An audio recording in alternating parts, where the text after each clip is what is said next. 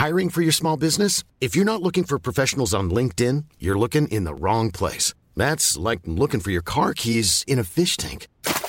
LinkedIn helps you hire professionals you can't find anywhere else, even those who aren't actively searching for a new job but might be open to the perfect role. In a given month, over 70% of LinkedIn users don't even visit other leading job sites. So start looking in the right place. With LinkedIn, you can hire professionals like a professional. Post your free job on linkedin.com slash people today. Also ein Live-Auftritt von Bob Dylan kann durchaus ein Schlag ins Gesicht sein. Das habe ich schon häufiger gehört, Ähm, ja. Man kann sich fast überlegen, ist es eine Art von Slapstick oder Comedy? Meint der Dylan das wirklich ernst? Ist er arrogant? Denkt er, er könne sich alles erlauben, wie er seine Songs präsentiert? Oder warum bellt er nur noch? Just like a woman, once upon a time, there's a fun. Also, das heißt, warum macht er das, wie er es macht? Aber er hat diesen Status, es ändert nichts. Er hat sein Publikum und das Publikum ist auch, glaube ich, nicht, wie sagt man, put off von diesen Konzerten oder dem Vortrag.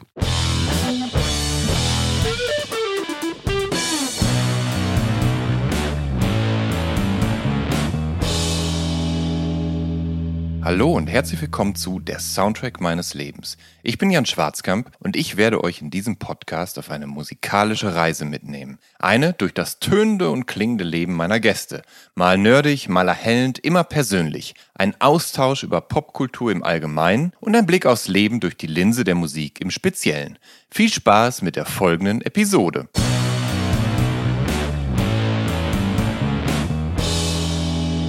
Zu Gast in dieser Episode von der Soundtrack meines Lebens ist Maximilian Hecker. Hecker kommt in seinem Leben ziemlich rum. 1977, da wird er in Heidenheim an der Brenz geboren. Das ist in Baden-Württemberg und dort wächst er auch auf, bis er nach Reda-Wiedenbrück in den Osten von Nordrhein-Westfalen zieht. Zwischen 1986 und 1997 spielt sich sein Leben vornehmlich in Bünde ab. Seinen Zivildienst, den macht er am Klinikum Schwabing in München. 1999 zieht er dann weiter nach Berlin und beginnt eine Ausbildung als Krankenpfleger an der Charité. Und in Berlin, da verdingt er sich auch als Straßenmusiker, kommt mit Almut Klotz und Jim Avignon zum Trio zusammen, wird vom Label Kitty Yo gesigned, wo er 2001 mit Infinite Love Songs sein Debütalbum veröffentlicht. Und seitdem folgen etwa im Zweijahrestag weitere Alben, die Hacker als Songwriter, Sänger, Multiinstrumentalisten und Produzenten ausweisen. Stets inszeniert er sich musikalisch zwischen Pianopop, Balladen und britisch gefärbtem Songwriting. Sein großes Talent ist es, Traurigkeit, Liebeskummer und Melancholie so zu transportieren, dass es in seinen Stücken nicht vor Kitsch und Schwülstigkeit trieft. Über die vergangenen zwei Jahrzehnte hat Hacker sich damit gerade auch im asiatischen Raum von China bis Japan, von Taiwan bis Südkorea eine erstaunliche Popularität aufgebaut. Nachlesen lässt sich unter anderem das auch in seiner 2012 erschienenen Autobiografie The Rise and Fall of Maximilian Hacker. Mit Neverhard gibt es jetzt nicht nur ein neues Album von Maximilian Hecker, sondern mit Lotte Welt hat er kürzlich auch seinen Debütroman veröffentlicht. In dem erzählt Hecker die Geschichte eines Mannes, dessen Leben nachhaltig durch die Geburt und den frühen Tod seiner Schwester Lieselotte geprägt ist. Ja, und jetzt freue ich mich, Maximilian Hecker hier in der Soundtrack meines Lebens begrüßen zu dürfen. Hallo, Hallo. Maxi, schön, dass du da bist. Ja, danke Jan für die Einladung. Wir haben uns vorhin auf Maxi geeinigt, weil ich dich seit knapp 20 Jahren unter dem Namen eben kenne und da bleibe ich jetzt besser bei. Ja, bitte. Maximilian ist so lang. Genau. Und Ja. ja, wie gesagt, oder halt alternativ Schweinebacke. Ja, dein alter Punkname eben. Ja, Genau. Ja. Du bist Ende der 70er und in den 80ern in der Gegend um Heinheim in Baden-Württemberg aufgewachsen. Und bevor er dann, ich glaube, Mitte der 80er irgendwann nach NRW zieht, ne? Genau, ja. Ähm, was ist so deine früheste musikalische Erinnerung an diese Zeit in Baden-Württemberg, Kindergarten, Aufwachsen?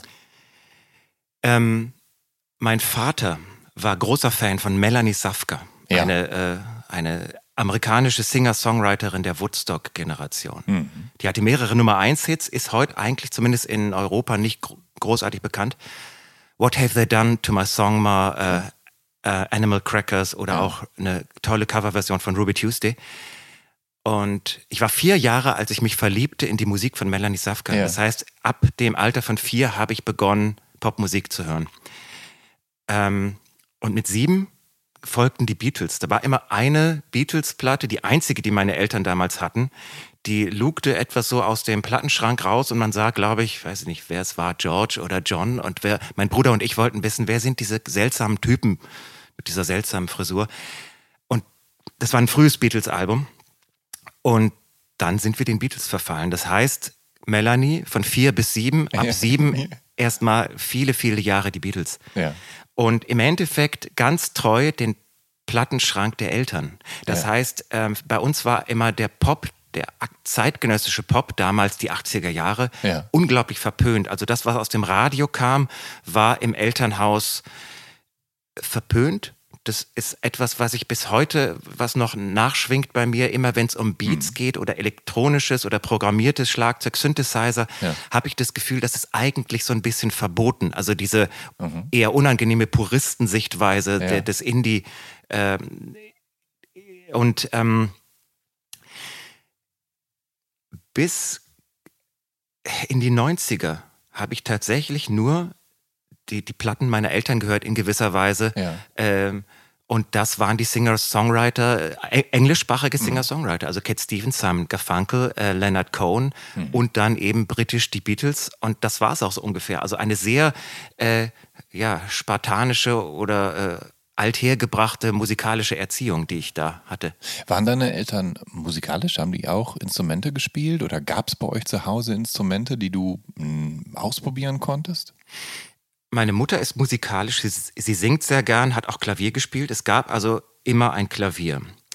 Ähm, unabhängig davon habe ich ähm, als Kind das Schlagzeug für mich entdeckt. Und dann haben meine Eltern mir tatsächlich ein Schlagzeug gekauft, als ich neun war. Ja. Ähm, aber Musik äh, spielte eine Rolle für meine Mutter eben als Chorsängerin beziehungsweise ähm, Klassikbegeisterte. Das heißt, die andere Stilrichtung, die es im äh, Elternhaus gab, war die Klassik, Ja. für, die, äh, für die ich mich allerdings nie richtig begeistern konnte. Ja. Und mein Vater, der dann eben in die Ehe, glaube ich, was brachte er? Ich glaube, er brachte Leonard Cohen in die Ehe. Ja. Der äh, aber selbst in kein, also er galt immer als unmusikalisch, wobei ich das äh, ähm, für, für einen, ich glaube, das hat man ihm eingeredet. Ähm, aber also es war jetzt äh, ein schon musikalischer, künstlerischer oder bildungsbürgerlicher Haushalt. Ja. Und ähm, Ja, offensichtlich. das ist ja, eben ja. dann meine musikalische Prägung gewesen und nicht die vieler Mitschüler, die dann Ja. die Maxi-Singles von Wham oder Depeche Mode. Depeche Mode und so weiter in die Schule mitbrachten oder dafür schwärmten. Also ja. ja. Das heißt, du hast dir in den 80ern dann noch nicht die Bravo geholt, weil da nicht über die Künstler drin stand, die du zu Hause gehört hast, ne? Das stimmt in gewisser Weise. Also ich habe die Bravo vielleicht nur wegen der Rubrik Liebe, Sex und Zärtlichkeit gekauft, Natürlich. Ja. um dann Wer- mal zu lesen, nicht? was die, die eine abkriegen, Ja. so für Probleme haben. ja. Äh, und ähm, ähm, nein, also es gab, also ähm, die, die Bildung dann äh, oder die, die Information über mein Musikgenre, die hatte ich, ich habe das Rockmusiklexikon gekauft, ein Ja. zwei, äh, zweibändiges, vielleicht kennst du das? Das kenne ich. Das habe ich Ähm, ja von mich meinem Vater informiert. geerbt. Ja. Ja. Ähm, und dann im Radio diese, eine Sendung von einem Roger Hunt gehört. ja. Und der hat eben auch nicht über zeitgenössische Musik berichtet, sondern Musik aus den 70ern, 60ern. Und da kam übrigens meine zweite große Liebe, musikalische Liebe, und zwar Queen. Mhm. Ja. Bohemian Rhapsody. Ja. Ähm, ich, konnte gar nicht mein Glück fassen, als ich dieses Lied das erste Mal hörte. Und dann habe ich mich mit Queen befasst. Also meine erste CD Ja. ist A Night at the Opera. Ja. Wohingegen meine erste Platte irgendein Märchenhörspiel von Europa ist. Also häufig wird, werden die Leute ja gefragt, was war denn deine erste Platte? Ja. Und ja, das war, weiß ich nicht, dann die Depeche Mode äh, sowieso. Wohingegen, ich glaube, die meisten Leute sagen nicht die Wahrheit. Die erste Platte ist wirklich Pumuckel und sowieso. Also, Klar. oder äh, Europa-Märchen ja, oder ja. die drei Fragezeichen. Oder Lederstrumpf oder Sindbad. Genau, sowas. Ja. Oder Robinson Crusoe und Odysseus von den Europa-Hörspielen ist nach wie vor eine Bildungsquelle für mich. Mhm. Also ich habe mein Grundwissen von, von der Odyssee, von der Europa-Hörspielplatte. Mhm gewonnen und konnte darauf dann aufbauen. Aber ähm, ja, um zurückzukommen, ähm, ich stand im, im, im, Klassenverband relativ isoliert da zunächst, ja. weil ähm, die Musik, die ich da äh, den Leuten äh, nahebringen wollte, als natürlich als uncool galt, weil sie nicht zeitgenössisch war. Mhm. Ähm, und dann gab es ähm, so ein, ich weiß nicht, wie sagt man auf Deutsch, ein Switch und plötzlich war eben diese Musik also auch ein äh, Morning Has Broken oder Sailing ja, äh, ja. oder oder Simon Garfunkel The Sound of Silence war plötzlich zum Teil auch durch Kuschelrock-Sampler mhm. ähm, auch im, im Klassenverband plötzlich populär und dann war ich auf einmal die Quelle dieser Information. Maxi, sag uns mehr, wer ist Simon Garfunkel? Also da gab es dann diese, ah. diese Wende in gewisser Weise, wo dann auch die Singer-Songwriter der 60er und 70er ähm, irgendwie in den Mainstream vielleicht so ein bisschen Einzug hielten, ja. zumindest äh, bei uns in äh, Bünde Westfalen in der Grundschule, in der, äh, im Gymnasium, meine ich. Ja. Ähm, dieser Roger Hunt hieß derjenige, der diese Radiosendung moderiert hat? Ja, ich weiß war, nicht, der. Ja. War das noch in, in Baden-Württemberg? War das noch äh, amerikanischer ja, ich, ich, der Name, Sender ich weiß immer nicht, ob das ein äh, Englisch, also amerikanischer oder englischer Moderator war, der aber auf Deutsch moderierte. Ja. Ich habe keine Informationen über den. Ja. Ähm, das war aber Mitte der 80er. Aber die, die Sendung hast du schon gehört. Wenn auch bei euch Radio eher verpönt war, weil ja da zeitgenössische Popmusik kam und die eben im Hause Hacker nicht so beliebt war. Naja, zumindest ja. der, der, die tagsüber Radio-Gedudelei, aber ja. ähm, das war eine Abendsendung, so ja. 9 Uhr, 10 Uhr abends, äh, die, genau. Du hast äh, einen Bruder. Ist der älter als du? Der ist zwei Jahre älter, ja. Ähm, war der eine gute Quelle für dich für heiße neue Musikinformationen? Eigentlich nicht, denn er war ebenso wie ich ähm, Hörer der Elternplatten ja, ja. Ähm, und in gewisser Weise auch Verweigerer der zeitgenössischen Musik, also der 80er Jahre Mucke. Ja. Und er hat dann, glaube ich, mir noch Christa Burke nahegebracht. Ach, wundervoll. Und bei Christa Burke ist es ja so, der, der hat, ich glaube, in Deutschland einen schlechten Ruf. Völlig äh, zu Unrecht. Ja. Ist ein sehr großer Singer-Songwriter ja. und zumindest seine 70er Jahre Platten sind zum Teil sehr schön. Ja. Ähm, insofern, nein, auch mein Bruder hat mir, äh, also die, die, die Musik der Zeit ähm, oder dass ich Musik der, der aktuellen Zeit gehört habe, passierte erst Mitte der 90er, als die englische Welle ja. äh, auch mich erfasste. Aber ich, ich glaube, Christa Berg hat, ich weiß nicht, also so einen schlechten Ruf dürfte er in Deutschland gar nicht haben, weil ich das Gefühl habe, gerade wenn man so Wühlki also Plattenwühlkisten auf Trödelmärkten, auf deutschen Trödelmärkten nachschaut, sind überall Christa Burke-Platten drin. Das heißt, irgendjemand muss ja zu irgendeinem Zeitpunkt ganz viele Christa Burke-Platten gekauft haben. Heißt, er muss ja von ein, eine immense Popularität gehabt haben.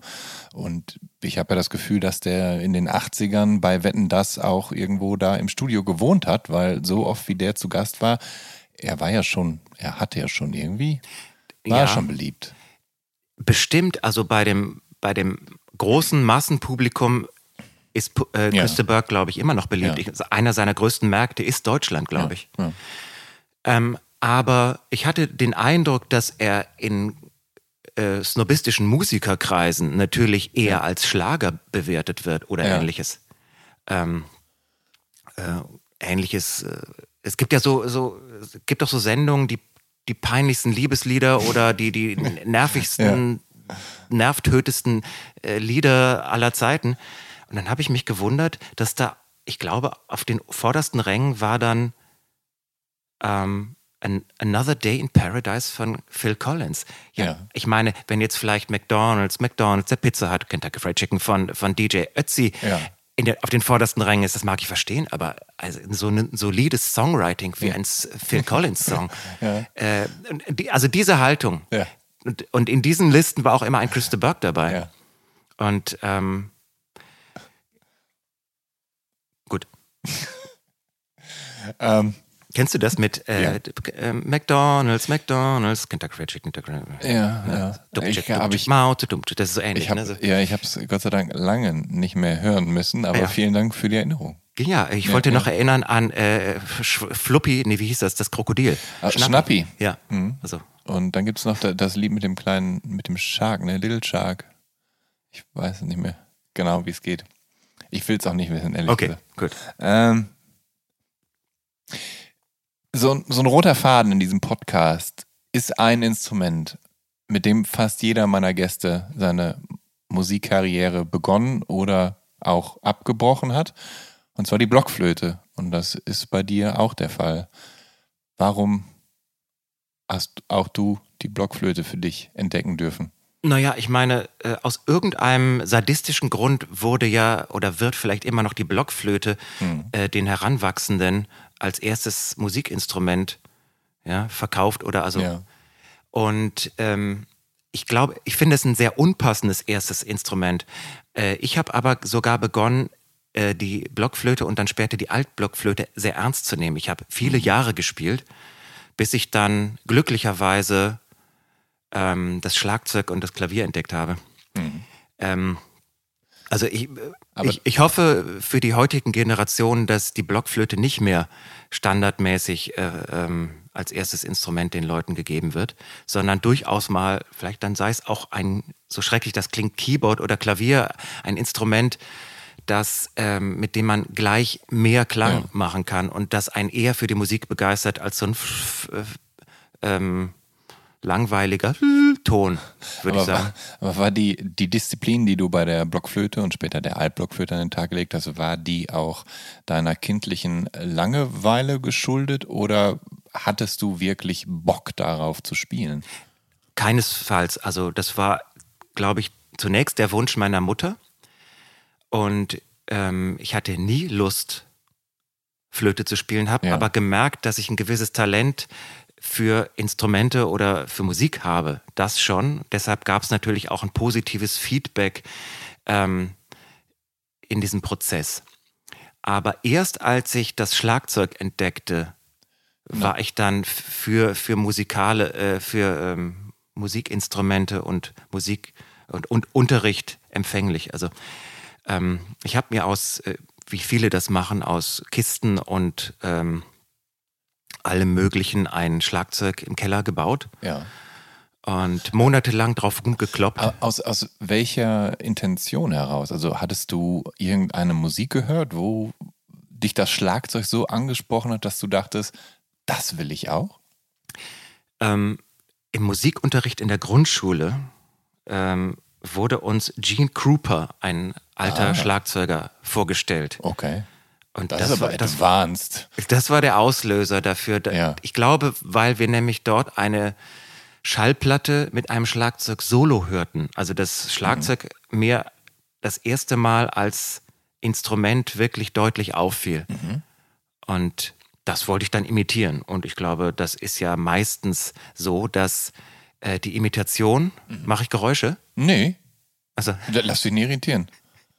Also, dass die Imitation ähm, die, die, die größte Motivation ist, beziehungsweise der Wunsch, zu seinem Vorbild zu werden durch Imitation. Und äh, so war das bei mir auch. Das heißt, sämtliche, also beinahe sämtliche Instrumente habe ich über Trial and Error gelernt und durch Imitation. Und äh, alles, was theoretisch war, also der Musikschulunterricht am Schlagzeug und am Klavier, mhm war etwas, ähm, was mir nie Freude bereitet hat. Im Gegenteil, es war eine Qual. Ja. Und ich habe gemerkt, dass nur die, dies, das freie Musizieren, das Improvisieren und schließlich auch durchaus das Komponieren ähm, äh, überhaupt ähm, ähm, mir, mir Freude bereitet, im Gegensatz zu einem technischen Vorgang oder Reprodu Reproduzieren von etwas, was jemand anders komponiert hat. Ja. Ähm, das, was das Schlagzeug angeht, ähm, gab es da einen längeren Kampf, die Eltern davon zu überzeugen? Denn der Haken an so einem Schlagzeug ist ja, es ist groß, es ist teuer und es ist sehr laut. Das heißt, man kauft sich nicht mal ebenso ein komplettes Schlagzeug, um dann nach dreimal Spielen festzustellen, ach nee, ist doch nicht so meins. Also da muss man ja schon dann auch ein bisschen Überzeugungsarbeit leisten. War das äh, easy? Hat das gut geklappt? Also ich musste meine Eltern überhaupt nicht überzeugen. Sie haben mich überrascht mit ja. dem Schlagzeug, dass ich das unterm Weihnachtsbaum stand. Ja. Es war ein gebrauchtes. War ein riesiger Weihnachtsbaum, oder? Ja, genau. Ja. Es war ein gebrauchtes von Sickos. Äh, ich habe mhm. später äh, von einer Band namens Trans M erfahren, es gäbe nur fünf auf der Welt von diesen Sickos-Schlagzeugen. Das glaube ich aber nicht ganz. Ich weiß nicht. Bitte? Und ähm, aber von, Trans, aber von, von Trans M hast du das erfahren? Also von dem, ja, wie heißt er denn? Ich habe mal im Forum Enger äh, ja. in der Vorgruppe von Trans M gespielt. Halleluja. Sind die irgendwie besonders das sind oder halt gut, oder? Eine der äh, wegweisenden Post-Rock-Bands. Der Verstehe. Schlagzeuger von Trans M ist heute auch der Schlagzeuger der äh, Metal-Band äh, Baroness. Guck an, ja, ja. ja. Ähm, die, genau, das Forum Enger, das, ja, das berühmte. Da reden, da müssen, da, da dürfen, so weit dürfen wir eigentlich noch gar nicht vorstellen. Ich weiß, ja. aber ähm, dieses Sickos-Schlagzeug war eine Überraschung meiner Eltern, die also, da sie selber künstlerische Ambitionen hatten immer und musikalisch waren, zumindest meine Mutter, mhm. ähm, war das ähm, für sie keine Frage, dass man das sofort unterstützt, diesen, diesen, diesen äh, Eifer des, des Sohnes, der da im Keller auf äh, Kartons rumkloppt. Ne? Ja. Also das war ähm, überhaupt nicht schwierig. Im Gegenteil, ich hätte nie damit gerechnet, dass es so schnell gehen würde, dass ich ein echtes Schlagzeug bekäme. Und dann ging es äh, ganz schnell los mit deiner Musikkarriere. Schon zu Grundschulzeiten hast du mit einem Mitschüler die New Beatles gegründet, wo du wahrscheinlich der Ringo Starr warst. Ja, ich war tatsächlich der Ringo Starr mit Daniel Voss äh, und Daniel Voss komponierte sämtliche Stücke auf dem Klavier mhm.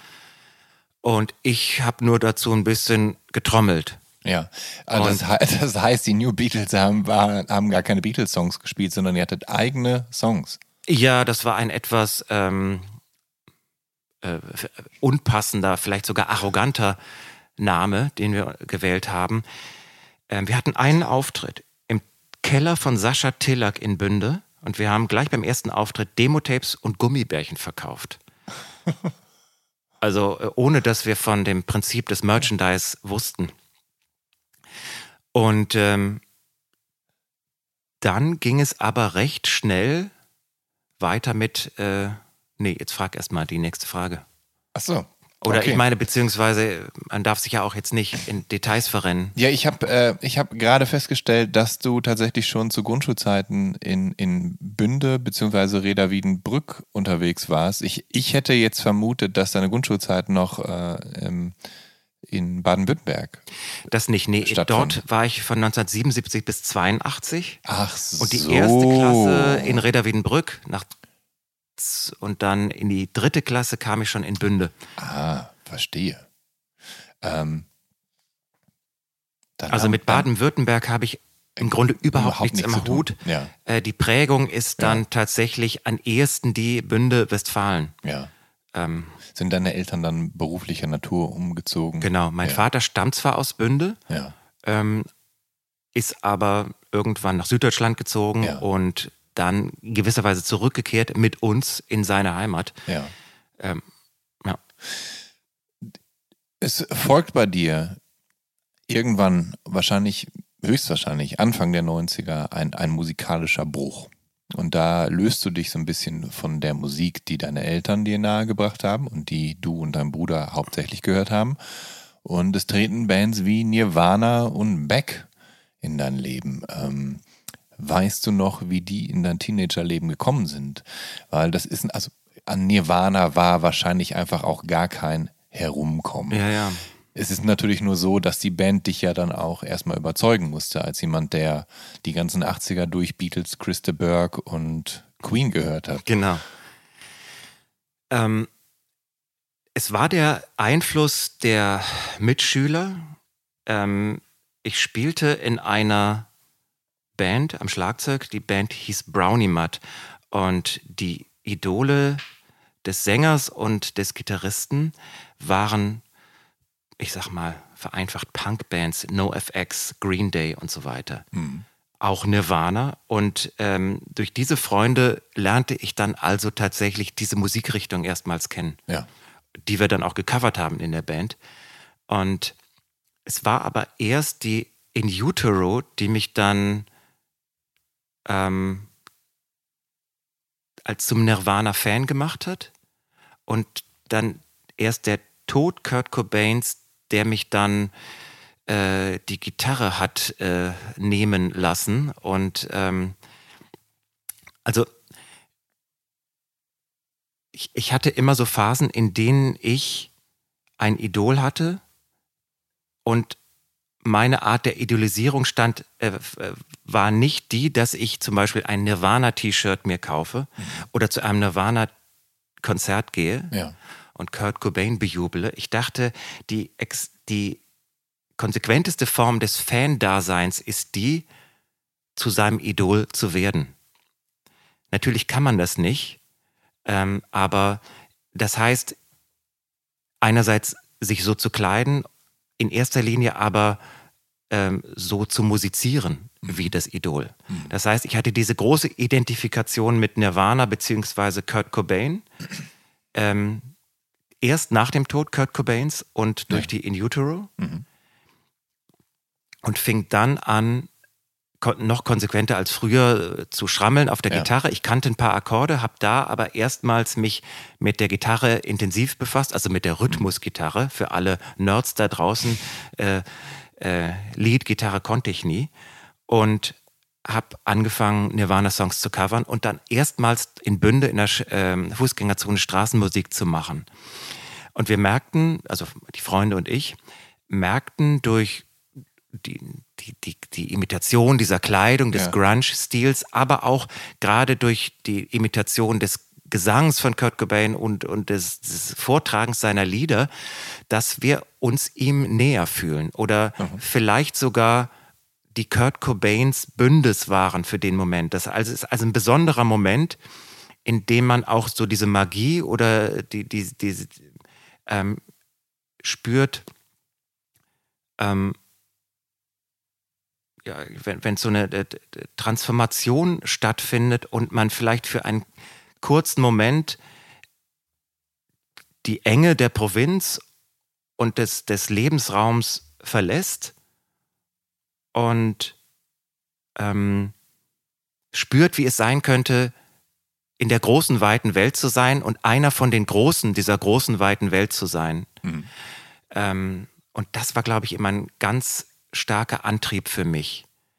Ähm, die, die, die, also die Enge des, der, der, der Herkunft, der provinziellen Herkunft zu verlassen und ähm, mit Hilfe der Musik, der, der internationalen Musik mhm. Und mit Hilfe dieser Identifikation und Imitation der Idole und dann zumindest für, für einen kurzen Moment sich von diesen Idolen aus dieser provinziellen Enge in, die, in den Olymp ziehen zu lassen oder in ja, den, ja. in den Rock-Olymp. Ja. Und ich empfand nämlich auch, um vorzugreifen, ich habe mich nie mehr als Rockstar in Anführungszeichen empfunden, als in der Zeit, als ich am Hackischen Markt in Berlin mit der Klampfe auf der Straße stand. Ja. Denn da war die Vorstellung, ein, irgendwann tatsächlich ein Rockstar zu sein, reine Projektion die ich im Kleinen auf der Straße schon mal spielte für mich. Mhm. Und weil die Projektion durch keine echte Erfahrung gestört wurde, war es ähm, oder getrübt wurde, ähm, hatte ich ähm, dieses ähm, tatsächlich das Gefühl, so fühlt sich ein Rockstar und ich spiele jetzt quasi Playmobil Rocks. Ich bin jetzt Playmobil Rockstar. Ne? ja. Also ähm, Gut, jetzt habe ich mich so ein bisschen, bitte. Ähm, hast du damals diese provinzielle Enge gespürt? Also ging dir das eigentlich auf den Sack, dass du da in Bünde leben musstest? Wolltest du eigentlich Wolltest du da eigentlich, also wolltest du schon ausbrechen als Teenager? War dir das alles zu blöd da in der Provinz, zu langweilig? Oder ging das eigentlich? Es ging, aber mir war völlig klar, dass ich, sobald es möglich ist, äh, mich ausprobieren muss in Ja. der großen, weiten Welt, die Ja. natürlich zunächst die, die Großstadt, zum Beispiel München oder Berlin Ja, ist. In, in meinem Fall. Hm. Das war völlig klar, dass man unbedingt herausfinden muss, wie ist es denn an den Orten, die ich nur aus Büchern oder Filmen kenne. Hm. Und ähm, Nach deiner Grunge-Band Brownie Mud, wo du Schlagzeug gespielt hast, gab es noch die Band Brain Sick. Gab es da nennenswerte Unterschiede oder war das nur, war das Ähm, das gleiche unter anderem Namen? Brainsick war härter. Mhm. Ähm, ich glaube sogar, dass ich parallel in beiden Bands spielte. Mhm. Und ähm, irgendwann, während ich dann eben Schlagzeuger in diesen Bands war, begann ich äh, selber Lieder zu schreiben. Mhm. Ich weiß nicht, vielleicht ist das auch ein Punkt, der dann irgendwann noch erwähnenswert ist. Auf jeden Fall. Ähm, also zunächst erstmal diese Grunge-Punk-Entdeckung Ja. oder diese, diese Erweckung auch. Das, die erste Ide- Identifikationsfigur, äh, Kurt Cobain. Aber bald folgten eben auch, was dann noch musikalisch für mich viel wichtiger war, äh, Oasis und Radiohead. Das heißt, äh, What's the Story Morning Glory hauptsächlich von Oasis und von Radiohead nach wie vor The Bands als Ja. mein Lieblingsalbum. Und ähm, das war eben Anfang oder eher, sage ich mal, Mitte der 90er. Und diese beiden Bands waren so bedeutend für mich. Ähm, die zweite Identifikationsfigur, also Beck war in gewisser Weise auch noch so eine halbe Identifikationsfigur, der ich nacheiferte stilistisch, aber äh, äh, wichtiger dann als zweite Identifikationsfigur war Liam Gallagher. Also die, die Frisur, die ich ja auch noch als äh, Berliner Musiker hatte, die, die, die, Ja. die Zeckenmatte, die Liam Gallagher Ja. Mordfrisur, ähm, die ist dieser langen Identifikationsphase mit Liam Gallagher geschuldet. Ja. Und ich konnte einst, glaube ich, jedes Oasis-Lied covern. Ja. Und habe das äh, in, äh, auf der Straße gemacht, in Bünde, meistens aber in Bielefeld, äh, wo ich dann mit dem Zug hingefahren bin. Und ähm, wenn ich da saß mit meiner äh, getönten Sonnenbrille und meiner Liam Gallagher Frisur und weiß ich nicht, Champagne Supernova saß und die Leute mich anguckten, dachte ich tatsächlich, die denken, das ist der Liam. Und in diesem Moment, in dem es dieses Feedback von außen gibt, das ist quasi Sex mit dem Song oder vielmehr Sex mit Liam Gallagher oder Sex mit der, der Fantasie, äh, zu einer anderen Person oder zu seinem Idol werden zu können. Also das heißt, wenn, äh, ähm, die, vielleicht haben ein ähnliches Gefühl zum Beispiel die ganzen Beatles äh, Tribute Bands, äh, die ja auch dieses Feedback von den alten Beatles-Fans bekommen. Ähm, also das war immer ein ganz wichtiger Antrieb und ein so bedeutendes, äh, ich sag mal jetzt Lustgefühl. Ähm, eben natürlich Fake Plastic Trees. Ich glaube, ebenso wie Michael Stipe, der berichtet, er habe äh, bei MTV das Video von Fake Plastic Trees gesehen und dann, sage ich mal, das Management von Radiohead angerufen und dieses gebeten, äh, ob Radiohead nicht Vorband der, für die Amerika-Tour von äh, R.E.M. werden könne. Und ich glaube, ähnlich ging es mir. Ich, saß also, ich sah also bei MTV Fake Plastic Trees und konnte es gar nicht fassen. Und für mich ist Fake Plastic Trees und ähm, Sad Eyed Lady of the Lowlands von Bob Dylan und Tom Trauberts Blues, die Version von Rod Stewart, nach wie vor, nach wie vor die Top 3 ever meiner Lieblingslieder. Also das heißt, Fake Plastic Trees Ja. ist von 1995, Ja. aber ist, es ist ein Lied, das nie gealtert ist und das nie für mich an Bedeutung verloren hat und das auch ähm, durch kein äh, Lied, das in diesen 30 Jahren veröffentlicht worden ist, in, abgelöst werden konnte. Ähm, das heißt, die 90, Mitte der 90er Jahre gab es dann meine tatsächliche äh, Manneswerdung mhm. oder Musikerwerdung ähm, durch die, ja, die britische Welle mhm. im Endeffekt. Ich finde bemerkenswert, dass du tatsächlich deine drei Lieblingslieder küren kannst. Also es würde mir, würde mir niemals gelingen. Da würde ich fragen, ja, ja in, in, in welchem Musikstil denn? Bitte? Ja, ja, gut, Weil, ich weiß, was so, du meinst. Ja. Ähm, ich muss natürlich eine Einschränkung machen. Es gibt die ganze normale Musik mhm. und es gibt die ganze ausgefuchste Musik und es gibt auch die, die äh, ikonische Musik äh, oder die ein, ein Bob Dylan zum Beispiel. Aber dann gibt es Paul Buchanan von The Blue Nile, die mhm. schottische Kultband The Blue Nile und der Sänger Paul Buchanan. Dann sprechen wir gern auch später noch drüber, weil wir jetzt erst Fall. bei der Entwicklung sind. Ich ja, wollte nur kurz ja. diese, diese Unterscheidung treffen zwischen ähm, dem geistigen oder Spiritual Mentor Paul Buchanan und seiner Musik, die gar nicht in einer, sage ich mal, Competition tritt mit sämtlicher anderer Popmusik für mich, sondern mhm. die eine ganz andere Stellung hat. Mhm. Deshalb, ja, es gibt diese drei Lieblingslieder. Wobei das nicht bedeutet, dass ich die ganze Zeit meine drei Lieblingslieder höre. Es ist schon eine Art intellektuelle Beurteilung rückblickend die letzten 30 Jahre, mhm. dass ich aber trotzdem auf diese drei Lieder komme. Mhm. Und wenn man jetzt Paul Buchanan reinrechnet, ja. würde die Liste ein bisschen anders aussehen. Aber ich kann ihn nicht reinrechnen, weil er eine andere Bedeutung für mich hat. Und weil er auch erst relativ spät in dein Leben getreten genau, ist. Genau, 2017 ist. erst. Aber ja. genau, ja. Äh, lass uns erstmal wieder zum Anfang zurückkehren. Genau, und zwar äh, dein, über, in dein Abi-Jahr. Ja. Da hast du nämlich noch eine weitere Band auf der Schule, die heißt Avec Envie, was auf Deutsch heißt Midnight. Genau. Da frage ich mich, ist die Band dem Französisch-Leistungskurs entsprungen oder war das das dann tatsächlich eine Band, die dann auch nicht mehr hier Grunge und Punk gespielt hat, sondern wo du dich dann auch schon mit deiner Radiohead und Oasis-Leidenschaft einbringen konntest? Ja, also Avec Envy, das war der Gag unseres äh, Sängers äh, Jan Rothkamp. Okay. Ähm, ein Freund, den ich äh, erst gewann nach der Schulzeit. Mhm. Und äh, also das war eine Band, die aus, sage ich mal, einer Handvoll von Zivildienstleistenden äh, und also wir waren auch über ganz Deutschland verteilt. Es war eher ein Projekt.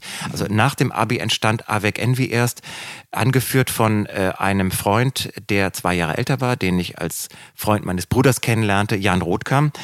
Und ähm, der hat, ähm, der kommt von der Klassik und der hat irgendwann auch seine Nirvana-Erweckung gehabt mhm. und dann angefangen, Klassik mit Grunge zu mixen. Und ich, äh, ich muss also behaupten oder ich kann behaupten, dass wir wie Muse klangen, bevor es Muse gab. Das heißt, zumindest war der, die Herangehensweise die gleiche. Also ein Falsettgesang zu auf dem Klavier in, in einer klassischen Songwriting oder zumindest nee, an, an, die, an, die, an die tatsächlich Klassik angelehnte Songwriting auf dem Klavier, englischer Falsettgesang und dazu die härtesten Nirvana-Gitarren, die, die, du dir vorstellen kannst. Das war also eine Art Projekt. Der Hauptsongwriter war eben dieser Jan, unser äh, Mastermind, unser Genie. Und ähm, wir haben eine Handvoll Auftritte nur gehabt. Ich war damals unser Manager. Im Backstage in München haben wir gespielt, im Knust in Hamburg. Da kam dann, äh, das war da, äh, das Lustige, Matthias Böttcher, der ja der Rough Trade äh, ähm, Head ja. ist. Ja. Und ähm, Matthias Böttcher hatte damals einen äh, Musikverlag namens Modular Music in Hamburg und besuchte zufällig das Knust. Und da war diese, diese, diese, da waren eben wir als damals Döpke, wie sagt man, äh, junge, Steppke. junge, genau, äh, grün hinter den Ohren und so weiter. Ja. Und Matthias Böttcher, ähm, dem gefiel unsere Musik. Und wir dachten damals tatsächlich, das ist es. Mhm. Das ist der Mann, das ist unser Durchbruch. Wir konnten damals noch nicht genau unterscheiden zwischen Musikverlag und Musiklabel und so mhm. weiter. Und äh, Botsch sagte dann, ja, hat mir gut gefallen. Sagt euch ähm, King Crimson was. Also seine Referenz war King Crimson. Ja. Und ähm, wir, ein paar Wochen später saßen wir bei Matthias Böttcher, den ich dann lustigerweise eben bei Rough Trade viel später wieder traf, weil, ja. weil mein Vertrieb ja Rough Trade ist, beziehungsweise war. Mhm. Äh, die heißen ja jetzt eher Believe, als dass sie Rough Trade hießen, mhm. sag ich mal. Und also Matthias Böttcher und ich haben eine lange Historie. Und ähm, Avec Envy gab es eben nur ein bis anderthalb Jahre. Ähm, mit einer Handvoll Konzerten über Deutschland verteilt, aber ähm, wir haben keinen Plattenvertrag äh, bekommen und auch mit äh, Matthias Böttcher ging das dann nicht weiter. Ich weiß noch, dass wir bei einer Handvoll Berliner Labels im Büro saßen und äh, unser Demo vorspielten, aber auch ohne Erfolg. Und auch weil ich diese Geschichte mit dem Demo verschicken oder vorspielen mit Brownie Matschen durchexerziert hatte, ging ich also schließlich davon aus, einen Plattenvertrag kriegt man nicht. Das kriegen nur die echten Musiker. Und diese Haltung hat mir unglaublich geholfen, denn ich dachte, scheiß auf irgendwas, ich gehe den direkten Weg. Ich gehe auf die Straße und bin gleich Rockstar. Ich muss also nicht, ich mache mich nicht abhängig von ja. einem Konzertveranstalter, von einem Label. Ja. Ich bin gleich da, wo ich lossinge und bums, jetzt habt ihr Pech gehabt. Ihr habt vielleicht nicht Tickets gekauft oder für, ihr wünscht ihr euch auch nicht, dass ich jetzt für euch auftrete, aber ich, ich gröle jetzt einfach Oasis mhm. und das ist mein Auftritt und, und ich produziere 50 selbst, äh, weiß nicht, ausgeschnittene, selbst gebrannte CDs von meinem Debütalbum. Das hieß Kapitulation. Äh, das habe ich auf einem Zwölfspurrekorder in Berlin aufgenommen, in meinem ersten oder zweiten Berlin-Jahr. Da habe ich mir gedacht, niemand wird mir einen Plattenvertrag geben.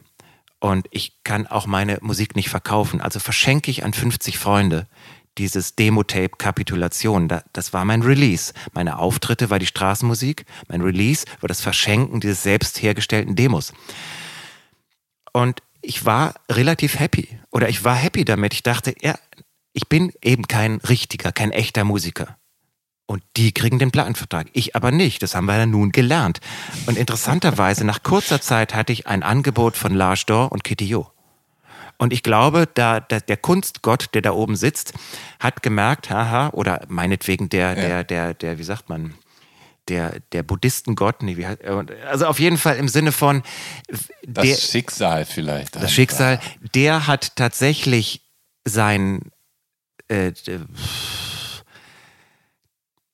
also sein, seinen narzisstischen, ja. seine narzisstische Intention oder sein, sein, seinen unbedingten Willen, äh, Sozialprestige zu erfahren als Musiker aufgegeben. Er ist schon glücklich damit, dass er einfach nur auf der Straße singt und einfach nur seine Demos verschenkt. Dem schenken wir jetzt einen Plattenvertrag. Ja. Irgendwie ja. so. Ne? Also ich glaube, es hat mir sehr geholfen, dass ich viele Rückschläge erlitten habe und dachte, ich bin kein echter Musiker. Das denke ich nach wie vor immer noch. Ich denke immer die richtigen Musiker und ich, aber das hat eher was mit dem Minderwertigkeitskomplex zu tun. Aber das hat mir damals geholfen. Aber vielleicht hat diese künstlerische Entität, die dir dieses Glück beschert hat, vielleicht auch einmal zu oft von dir Wonderwall am Hackischen Markt hören müssen. Genau. Und dachte, nee, der muss jetzt einen Plattenvertrag bekommen, dann ist er dazu gezwungen, eigene Songs genau. zu veröffentlichen. Da, genau, Wonderwall war immer das, der, der, hast du mich mal Wonderwall singen hören? Nee, habe ich nicht. Achso, okay. Nee, bin, Den, also, ja. soll, sollte ich? Ist, lohnt sich das? Nein, überhaupt nicht. Nee, aber das aber war halt das eine der einfachst zu performenden Oasis-Songs, ja. empfand ich, und ja. bekanntesten und das ja, aufmerksamkeitserregendsten und überhaupt. Ja. Davon ist auszugehen. Ich könnte ja. mir vorstellen, dass es vielleicht auch die ein oder andere WG in Bünde gab, wo du zur Akustikgitarre gegriffen hast, um diesen Song für alle Anwesenden zu schmettern. Leider, bestimmt. Ja, ja. Genau, ja. So hast du dich in die Herzen der Menschen gespielt. Tja. Tja. Vielleicht. Ähm, Ach so, äh, ja. Entschuldigung, dass ich, ähm, ja. ich glaube, ähm, ich hatte davon gesprochen, dass ich ja Schlagzeuger war in diesen Grunge-Bands, ja. aber, sag ich mal, erfolglos, zumindest was den großen Plattenvertrag anging oder äh, eine, eine Chance, Musik beruflich zu machen. Während der Zeit habe ich aber begonnen, Lieder zu schreiben. Hm. Ähm, im Verborgenen in gewisser Weise, George Harrison-artig, sage ich jetzt ja. mal. Ähm, den ersten Song schrieb ich, nachdem ich mich in München unsterblich verliebt hatte, in München auf der Klassenfahrt in der 10. Klasse. Und ja, selbst, selbst Bob Dylan erzählt in der Martin Scorsese-Biografie ähm, von seinen ersten beiden großen Lieben. Äh, one girl was called Echo. That's a strange name, isn't it? But, I mean, these girls brought out the poet in me Das sagt er dann in Ja. der Doku, ne? Also Ja. diese, also das heißt, der ganz klassische Weg, du verliebst dich und äh, bist von der Muse geküsst, wobei ich natürlich jetzt Ja. piept's gleich sagen muss, ähm, heutzutage ist man ja eher von der Muse geface-sittet, ne? Also bei dem, was man heute im Radio hört oder auf den, auf den Tanzflächen, ne? Ich sag mal so. Und ähm, ich war also von der Muse geküsst ähm, und schrieb diesen ersten Song, der hieß Song of a Cave. Und dann habe ich ein Jahr lang, glaube ich, nichts gemacht und habe dann Song of a Cave, die zweite Version geschrieben. Und der war meines Erachtens richtig gut. Ja. Und das war der Erweckungsmoment durch diesen, dieses positive Feedback, also im Sinne von, ich mache die Aufnahme auf meinem Kassettenrekorder und denke plötzlich, das klingt vielleicht sogar wie ein richtiges Lied. Und da habe ich dann begonnen, äh, Lieder zu schreiben. Und während ich aber Schlagzeuger in Bands war und irgendwann ähm, habe ich dann auch meine Songs auch dem Sänger mal zum Singen gegeben. Das, wir haben auch zum Teil meine Songs performt, aber ähm, als dann diese Band Avec Envy zerbrach, sage ich mal, ähm, und ich Zivi in München war und eigentlich keine echte musikalische Perspektive mehr hatte, weil ich ja nun nicht mehr Schlagzeuger in einer Band war, wie ich es ja jahrelang gewesen bin, Mhm. da habe ich dann gemerkt, jetzt ist mein Moment als Singer-Songwriter gekommen. Und dann habe ich angefangen, meine ersten echten Demos aufzunehmen auf so Vierspurrekordern. Ähm, Pankreas hieß das erste Demo. Auf Kassette noch. Das habe ich damals verkauft. Ich hatte einen Auftritt mit Dirk von Lotso und äh, Troy Bruno von Balthasar im Atomic Café. Die haben ja so ein Duo gehabt oder so eine, so eine Art Duo-Tournee. Ähm, und da war ich der, das, jetzt, genau, wie war das? Also, ja, eben, wie bist du da auf, ich, rangekommen? hab im, äh, ähm, ich war in München und wollte unbedingt, also Chokeball war ein, ein ganz großer Ja. Einfluss, den ich noch nicht erwähnt habe. Ja. Chokeball haben häufiger im Forum enger gespielt, zehn Ja. Kilometer von Bünde Ja, entfernt. genau, eigentlich würde ich ja ganz gerne noch eben kurz in Bünde verharren, weil Ach so, ich ganz verstehe. gerne wissen will, wie dein, wie dein Teenager ausgehen, ausgesehen gut, hat, ja. weil Bünde, ähm, genau, ist nah an Enger. Ja. Da gab es das legendäre Forum, das bis zur Silvesterparty 1998, glaube ich, wann- nee? Irgendwann ist es umgezogen Genau, nach Bielefeld. Genau, dann ist es umgezogen nach Bielefeld, hinter den, hinter den Bahnhof dort. Mhm. Aber es war ja, das Forum Enger war ja legendär, weil quasi mitten in der Pampa fast alle wichtigen Bands der 80er, 90er gespielt haben. ja. Und ähm, ich könnte mir vorstellen, dass wenn du eben in der Nähe aufgewachsen bist, als musikinteressierter Teenager, Jugendlicher, dass du dann irgendwann da auch regelmäßig äh, zu Gast warst. Regelmäßig nicht, aber ich habe 180 Minutes geguckt auf MTV und da war Ja. Cat Power zu sehen mit Ja. Nude as the News. Eine damals noch blutjunge Sean Marshall mit Pagenkopf Mhm. und ich war total verknallt und hörte dann Cat Power, also Sean Spiele im Ja. Forum enger in Kürze Ja. und dann dachte, dann typisch Maxi Hacker, gleich zum Soundcheck hin. Und erstmal Hallo sagen. Und lange Rede, kurzer Sinn. Ein Freund und ich, die beide große Fans zu dem Zeitpunkt dann waren oder innerhalb von kürzester Zeit, äh, schafften es dann, ähm, nach dem Konzert Sean anzusprechen und haben diesen Abend also mit ihr verbracht im Sinne von redend und Bier trinkend im Forum. Und ähm, so lernte ich Sean Marshall kennen. In meiner Autobiografie heißt sie Audrey Steenburgen. Übrigens, das, ich konnte ihren Klarnamen äh, nicht benutzen damals Ja. aus rechtlichen Gründen. Ja.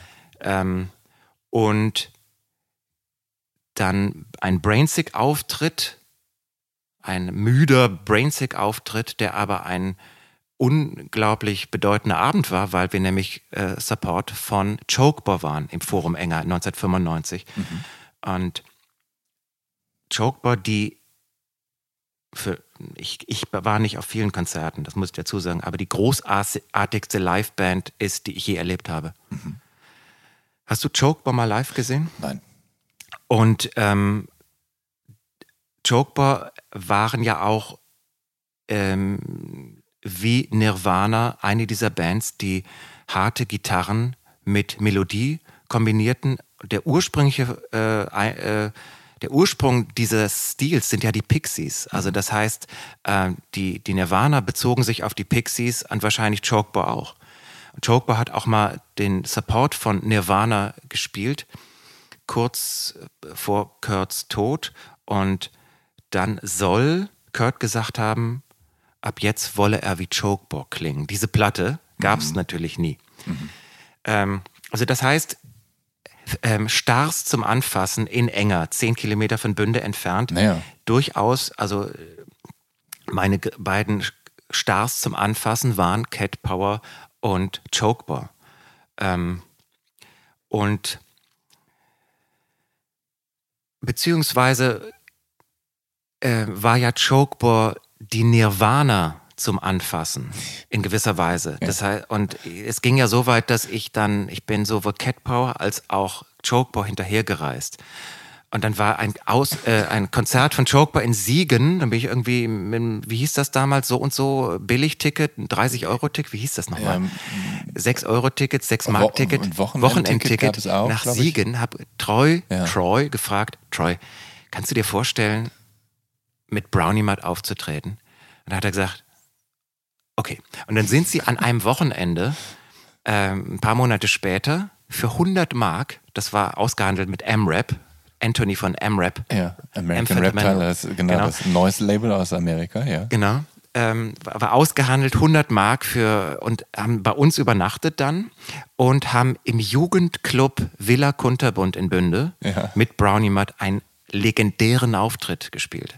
Ich meine, du wirst nie wieder so äh, auf äh, so eine Atmosphäre kriegen, wie wenn die, die Provinz, die Indie-Provinz-Kids auf einmal in ihrem Indie-Provinz-Club eine internationale Band aus LA slash Hawaii haben und wahrscheinlich haben Chokeboard das geahnt, dass man nie wieder ein so, dank, so dankbares Publikum haben könnte und das war ein ungelüfteter kleiner Raum. Es war, wie es sein soll. Es war vom ersten Ton bis zum letzten ein Tumult, Stage Diven und der Troy Bruno hatte dann irgendwann Blut, so wie Schweinsteiger mhm. im Finale 2014, ja. Blut so im Gesicht, ja. weil er mal wieder einen seiner Salti gemacht hatte und hat sich dann nach dem letzten Lied rückwärts aus dem Fenster gestürzt, dass, dass er dann geöffnet hat irgendwann, das war allerdings im Erdgeschoss, hat seine Salto rückwärts aus dem Fenster gemacht und dann weiß ich noch, Zacken, der Sänger von, wie hieß die Band nochmal? Also das war ja so diese Szene, Kottenbruchmühlen, sagt ihr das was? Die Donuts oder so stammen dort her. Mhm. Sagt er, ich habe Gott, ich habe Gott gesehen. Ja. Im Büren, genau. Ja. Ich habe Gott gesehen. Wie auch immer, ein legendärer Auftritt 1994, na, ja. 96, 96 in der Villa Kunterbund. Und ähm, Genau, die äh, Cat Power Geschichte, die könnt ihr dann in The Rise and Fall of Maximilian Hacker nachlesen. Auf jeden Fall, ja. äh, das Forum Enger äh, hat natürlich eine sehr große Bedeutung dadurch, weil die Indie-Kids tatsächlich nicht nur die virtuelle Hand dessen, der sie da rausholt, äh, äh, sondern es war die tatsächliche echte Hand eines äh, Troy Bruno oder einer äh, Charlene Marshall, die einen nicht nur äh, fantasiert, sondern tatsächlich an der Hand genommen haben. Und irgendwie äh, für einen kurzen, fantasierten Moment oder vielleicht halb also halb waren, also wie auch immer, äh, wurde man zu einem New York City Checker und war nicht der, der, der, der NYC-Checker in der Lederjacke und nicht das Provinzkid in der Gore-Tex-Jacke. Also ja. Für einen ganz kurzen Moment haben diese beiden internationalen Stars oder so einen ähm, da rausholen können. Und natürlich, man hat Blut geleckt, ne? Oder ähm, und wusste, da geht's lang. Ne? Du bist dann nach dem Abitur eben nach Schwabing in die Klinik, um genau. dort dein CV zu machen. Ja. Hast du München auserkoren in der Hoffnung, dass du diese, diese Person, in die du dich damals auf Klassenfahrt verliebt hast, vielleicht wiedersehen könntest? Weil immerhin war sie ja diejenige, der du diesen Song geschrieben hast. Das stimmt. Ähm, Julia Cepregi aus Ungarn ur ursprünglich, meine erste große Liebe. Vielleicht hörst du das jetzt, Julia. Meld dich www. Nee, Quatsch. Und ähm, nein, aber München war sehr prägend durch dieses sich verlieben, beziehungsweise geht es mir oder vielleicht vielen anderen auch so, dass man ähm, einen Ort assoziiert mit den Gefühlen, die man aus welchem Grund auch immer an diesem Ort hat. Mhm. Also Extrembeispiel, ich bin auf einer neonbeleuchteten äh, Toilette einer Raststätte und erfahre von meiner Frau, ich bin schwanger. Dann werde ich vor, vor, fortan wahrscheinlich immer auf neonbeleuchteten Raststätten-Toiletten ein warmes Gefühl im Bauch haben, weil ich in gewisser Weise mein Gefühl mit dem mit der Umgebung assoziiere. Das heißt, in München ging es mir ähnlich. Ich war mhm. total verknallt, auch in München, mhm. in diesen hellblauen Himmel am äh, Marienplatz, der damals am 6. Mai 1994 als Julia Cepregi mich küsste. Übrigens, der Gag ist, äh, ein Tag oder zwei Tage später war ich dann zurück von der Klassenfahrt in Bünde, rief sie an und dann sagte sie, äh, du, ich, ich war betrunken und ich bin nicht verliebt. Und das war genau mein Muster.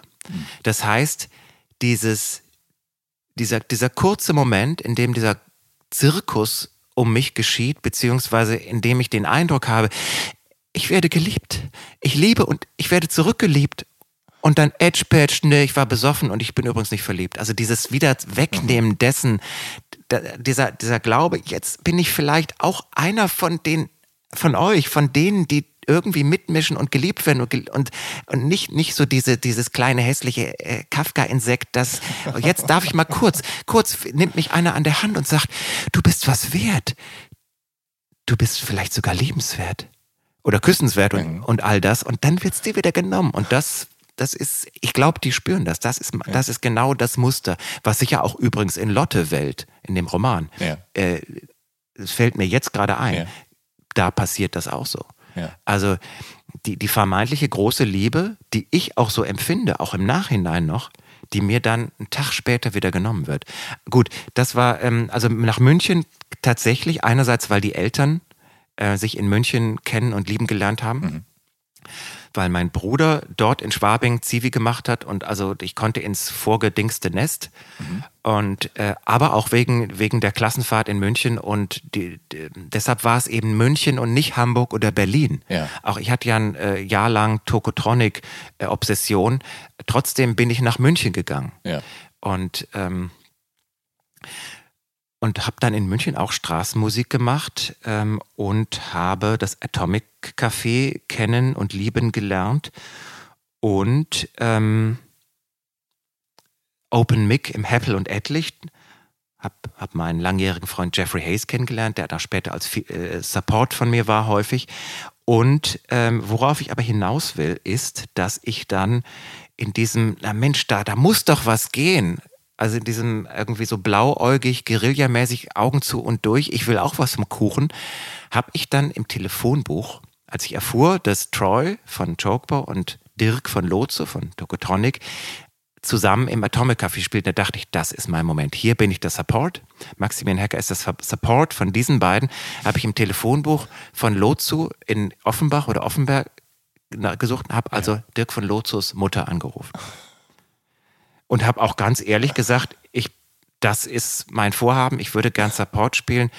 Und sie sagte, naja, jetzt gebe ich dir mal seine Nummer. Dann habe ich Dirk von Lotze angerufen, ja. der nett und höflich war, auch wenn er auf nachvollziehbarer Weise etwas verdutzt war über, über meine, äh, meine Chutzpe und all das. Aber er hat gesagt, ja klar, und ja, du, du erzählst ja auch von deiner Geschichte mit Chokbar und ja klar, können wir machen. Aha. Und da spielte ich, glaube ich, dann mal das erste Mal als Selbstmanager die, diesen Auftritt vor, vor diesen Megastars aus meinen Augen, mhm. da, in meinen Augen damals, ja. Mhm. Und das war, das war München.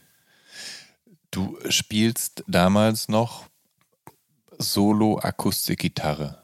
Ja, ich hatte sogar eine E-Gitarre dann ja. aus irgendeinem Grund. Ah ähm, auf der Straße, ja. Akustikgitarre, aber ja. dann bei meinen äh, Auftritten als äh, ersten Maximilian Hacker Auftritten genau, da mit, mit äh, cleaner E-Gitarre und Gesang. Ja. ja.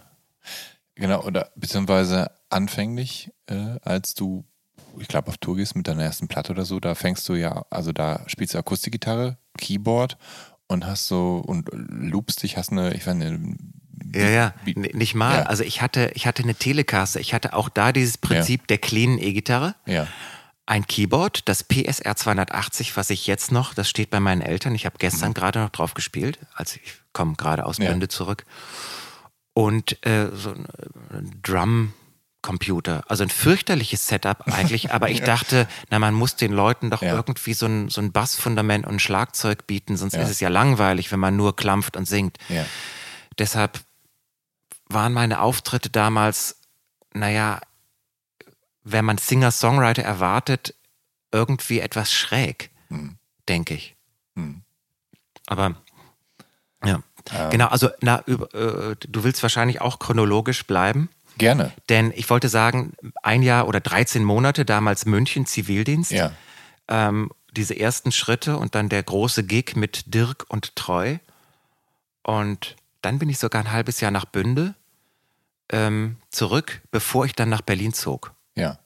Nach Berlin, weil ich da einen Platz an, äh, als, äh, Krankenpflegeausbildung bekommen hatte. Übrigens, äh, Ja, das, hattest du dich Deutschland, Wunsch meiner Eltern. Ja. Hattest du dich deutschlandweit beworben Ja, ich hab oder, oder hattest du mich beworben. Ja. Hamburg und Berlin. Es- Eigentlich wollte ich nämlich sogar nach Hamburg. Ich glaube, wegen M-Rap und Chokeboy, die da häufig und länger in Hamburg lebten, und Tokotronic wollte ich nach Hamburg. Ja. Und dann sind aber eine Handvoll meiner äh, Schulfreunde nach Berlin gezogen und dann hatte ich auch eben diese Möglichkeit, am Virchow-Klinikum die Ausbildung zu beginnen. Mhm. Übrigens Wunsch meiner Eltern, bevor du Künstler wirst, mach was Richtiges. Das, Ja. das steckte dahinter und ich habe gesagt, na gut. Übrigens, äh, meine Mutter hat mich dann äh, gekriegt, letztendlich mit der Aussage, dann schläfst du mit Kla Krankenschwestern. Und ich dachte irgendwie, ja, Das, ich dachte, Das okay, verspricht die dir deine Mutter? Die Assoziation war dann, oh, wenn ich eine Ausbildung mache, dann kann ich ficken. Ich kann natürlich auch mit Architektinnen schlafen. Also, aber irgendwie, so, so, ist, so ist der Mensch ja, ne? Ja. Dumm und alles sowas. ja. Und ähm, genau, das heißt, ich kam gar nicht, äh, erste Wahl war nicht Berlin, aber Berlin war natürlich dann ähm, de, de, ein ganz äh, äh, wichtiger äh, Ja. Ort für, für die, die weitere Entwicklung. Ähm, Du, du hast diese Ausbildung gemacht als oder oder angefangen zumindest. Ich Zwei Jahre du- drei, Ja. ja. Ähm, ich stelle mir das jetzt relativ anspruchsvoll vor, was man da so lernen muss, beherzigen muss und dass du natürlich dann auch deine deine Schichten hast, die im Zweifel auch nicht immer die praktischsten Schichten sind. Ja, Ähm, du hast trotzdem als hobbymäßig Straßenmusik gemacht und am Hackischen Markt dann gespielt. Ja. Wie ließ sich das denn äh, vereinen? Also war da tatsächlich noch genug Zeit für da oder hast du die, diese Zeit, die eigentlich nicht da war, einfach genommen, um als Künstler da dich zu etablieren? Ähm, also es, es war vereinbar. Natürlich ist es in gewisser Weise anspruchsvoll, aber ich hatte ja die 13 Monate in der Pflege in München. Das heißt, es war mir nicht ganz neu. Und gleichzeitig war es aber so, dass da ein Umgangston herrschte auf Station, wie es dann heißt. Ähm, und ich ja als Auszubildender in der Hierarchie ganz unten war, dass die Ausbildung im Grunde eine Qual war. Und weil sie eine Qual war, flüchtete ich mich fast jeden Abend an den Hackischen Markt, um eigentlich ein gegenteiliges Leben zu leben. Ja. Äh, mit ein paar Bier und der Klampfe, ein bisschen Rockstar sein, äh, um auch hier in gewisser Weise der Enge Ja. zu entfliehen oder dem Gegenteil des mondänen, glamourösen Lebens, das man ja beim Frühdienst durchaus ähm, beim Blutdruckmessen äh, am Bett der älteren Leute, das, ja, ich, ich habe diesen Gegensatz aber auch genossen in gewisser Weise und ich habe irgendwann im Januar, wie, genau, das, wie ging das los? Ich habe ähm, die Straßenmusik lange ausgesetzt. Und das erste Mal habe ich Straßenmusik gemacht am 28. Januar 1999. Ein Freund riet mir, Mensch, geh doch mal auf die Straße und spiel wieder. Und das war im Januar und ich habe mich weil ich am Vorabend war ich mit einem Freund im Akutclub und wir haben Jazz gehört und dann bin ich über ein Hacky zurückgegangen nach, ich wohnte in Wedding und habe gedacht, hey, Hackische Markt oder die Gegend darum, mhm. das ist ja cool hier. Das hatte ich jetzt das erste Mal, glaube ich, dass ich in Mitte war, mhm. nachdem ich nach Berlin, also nach Wedding gezogen war. Mhm. Dann bin ich einfach an, habe ich mich an Hackischen Markt vor die Rosenthaler 38 oder 39 gestellt, damals das Café Rosenthal und habe geklampft und da kam eine Gruppe von trendigen Leuten an mhm. und sagten, äh, komm doch mit nach oben. Du bist cool, komm mit nach oben. Da ist eine Geburtstagsparty. Und dann stellte sich raus, es war also die Geburtstagsparty, ich glaube der 30. Geburtstag von Ralf Schmerberg, dem Filmemacher, der dort sein Atelier hatte, in der Rosen, damals in der Rosenthaler 39. Und das war eine sehr groß, ein, ein Erweckungserlebnis mal wieder. Ähm, und interessanterweise mein erster Abend in Berlin Mitte als Straßenmusiker, der eben gleich in diese Welt eingeführt wird. An dem Abend habe ich Inga Humpe und Tommy Eckert kennengelernt, ja. mit denen ich jetzt noch zusammenarbeite. Ja. Im Sinne von, äh, die sind Teilhaber meines Musikverlags. Ja oder des Musikver Musikverlags, der mich verlegt. Jetzt war Tommy Eckert auch Produzent von Genau, Tommy gewesen? Eckert hat ja. äh, äh drei meiner Platten gemischt, mhm. genau. Und, ähm, und da war der, dieser, dieser Perkussionist von, von, von, na sag mal, mindestens Elton John bei seiner äh, Duo-Geschichte in Russland zum Teil, Ray, Ray, Ray Cooper der war äh, Produzent eines von Ralf Schmerbergs Filmen und ähm, ich war also mal wieder ähnlich wie, wie bei Chokebore oder Cat Power, äh, guckte ich mit riesengroßen provinziellen Hundeaugen ähm, auf die Welt, die ich doch eigentlich nur hinter dem Bildschirm wähnte und plötzlich befand ich mich in gewisser Weise in dem Fernseher selbst mhm. und war Teil ja. dessen. Und das war eben ein auch so bedeutendes äh, Erlebnis, dass ich in gewisser Weise süchtig wurde. Ich wurde süchtig danach, Teil der Künstlerszene mhm. zu sein. Mhm. Also dieses Sozialprestige zu erfahren, einer von denen zu sein, äh, den man ein Jahr zuvor als Schüler noch zugejubelt hat in gewisser Weise. Diese, diese, diese, wie sagt man, diese Transition zu machen. Mhm.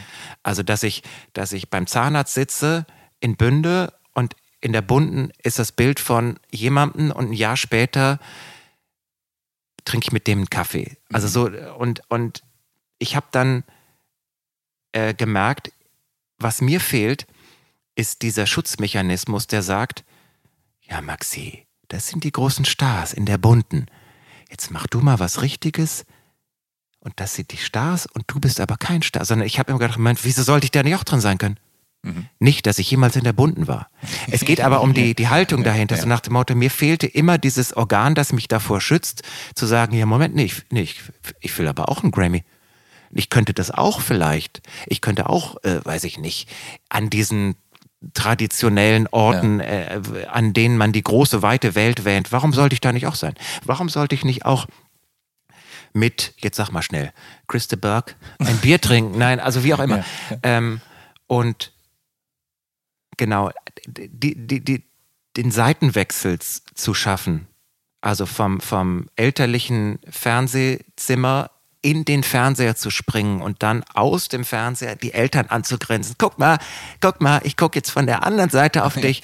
Das war, das war einer der Antriebe. Natürlich durchaus narzisstisch, aber ähm, ich habe gemerkt, dass, dass diese, das war wie ein Sog und das war auch ein, ein, ein sehr äh, flüssiges ähm, Vorgang. Also es ergab sich. Ich habe gemerkt, dass mein Unterbewusstsein mich an die richtigen Orte führt. Ich musste gar nicht so viel tun. Also wenn ich äh, die, die, die, die, die jungen Künstler ja. da draußen, äh, äh, was soll ich machen? Ja. Brauche ich einen Instagram-Account oder ein Plattenlabel oder wie vertreibe ich meine Musik? Ich würde sagen, ich, ich weiß, das ist eigentlich das Schlusswort, aber ja. ich glaube, ähm, oder,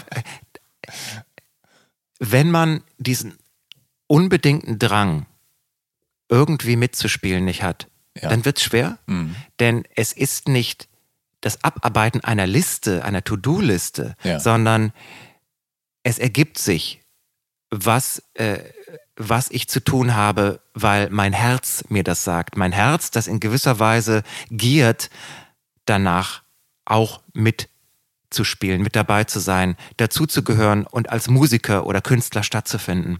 Das heißt, ähm, ich glaube, ein to eine To-Do-Liste führt einen nirgendwo hin, sondern die To-Do-Liste schreibt sich von Geist wie von Geisterhand, sobald man diesen Wunsch tief in sich trägt, diesen Wunsch ähm, auch ein angesehener Künstler zu werden oder wie auch immer. Nicht, dass ich es geworden bin, ich weiß ihr da draußen.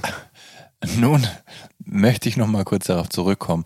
Wer dich als Künstler kennt und deine Karriere verfolgt hat, der weiß, dass du sehr ein großer Melancholiker bist, der Songs von berührender Intimität singt, äh, oft reduziert, äh, aber groß klingend hinter dem Piano sitzend. Als du Straßenmusik gemacht hast, weiß ich jetzt nicht, ob du, hast du am Hackischen Markt die ganze Zeit Cover-Songs gespielt und Oasis und so weiter? Also war das, oder hast du eigenes Material? Ich habe viel gecovert, viel Oasis, aber ich habe auch irgendwann angefangen, und zwar als ich mir einen äh, Verstärker kaufte, so einen ja. batteriebetriebenen Verstärker ja. und auch mein Falsett dadurch irgendwie singen konnte oder mhm. hörbar machen konnte, ja. da habe ich dann eigene Songs gespielt. Aber ist, ist denn dann dieser hackische Markt für dich das richtige Umfeld? Weil, also, vielleicht hat, natürlich hat sich Berlin auch gewandelt seitdem.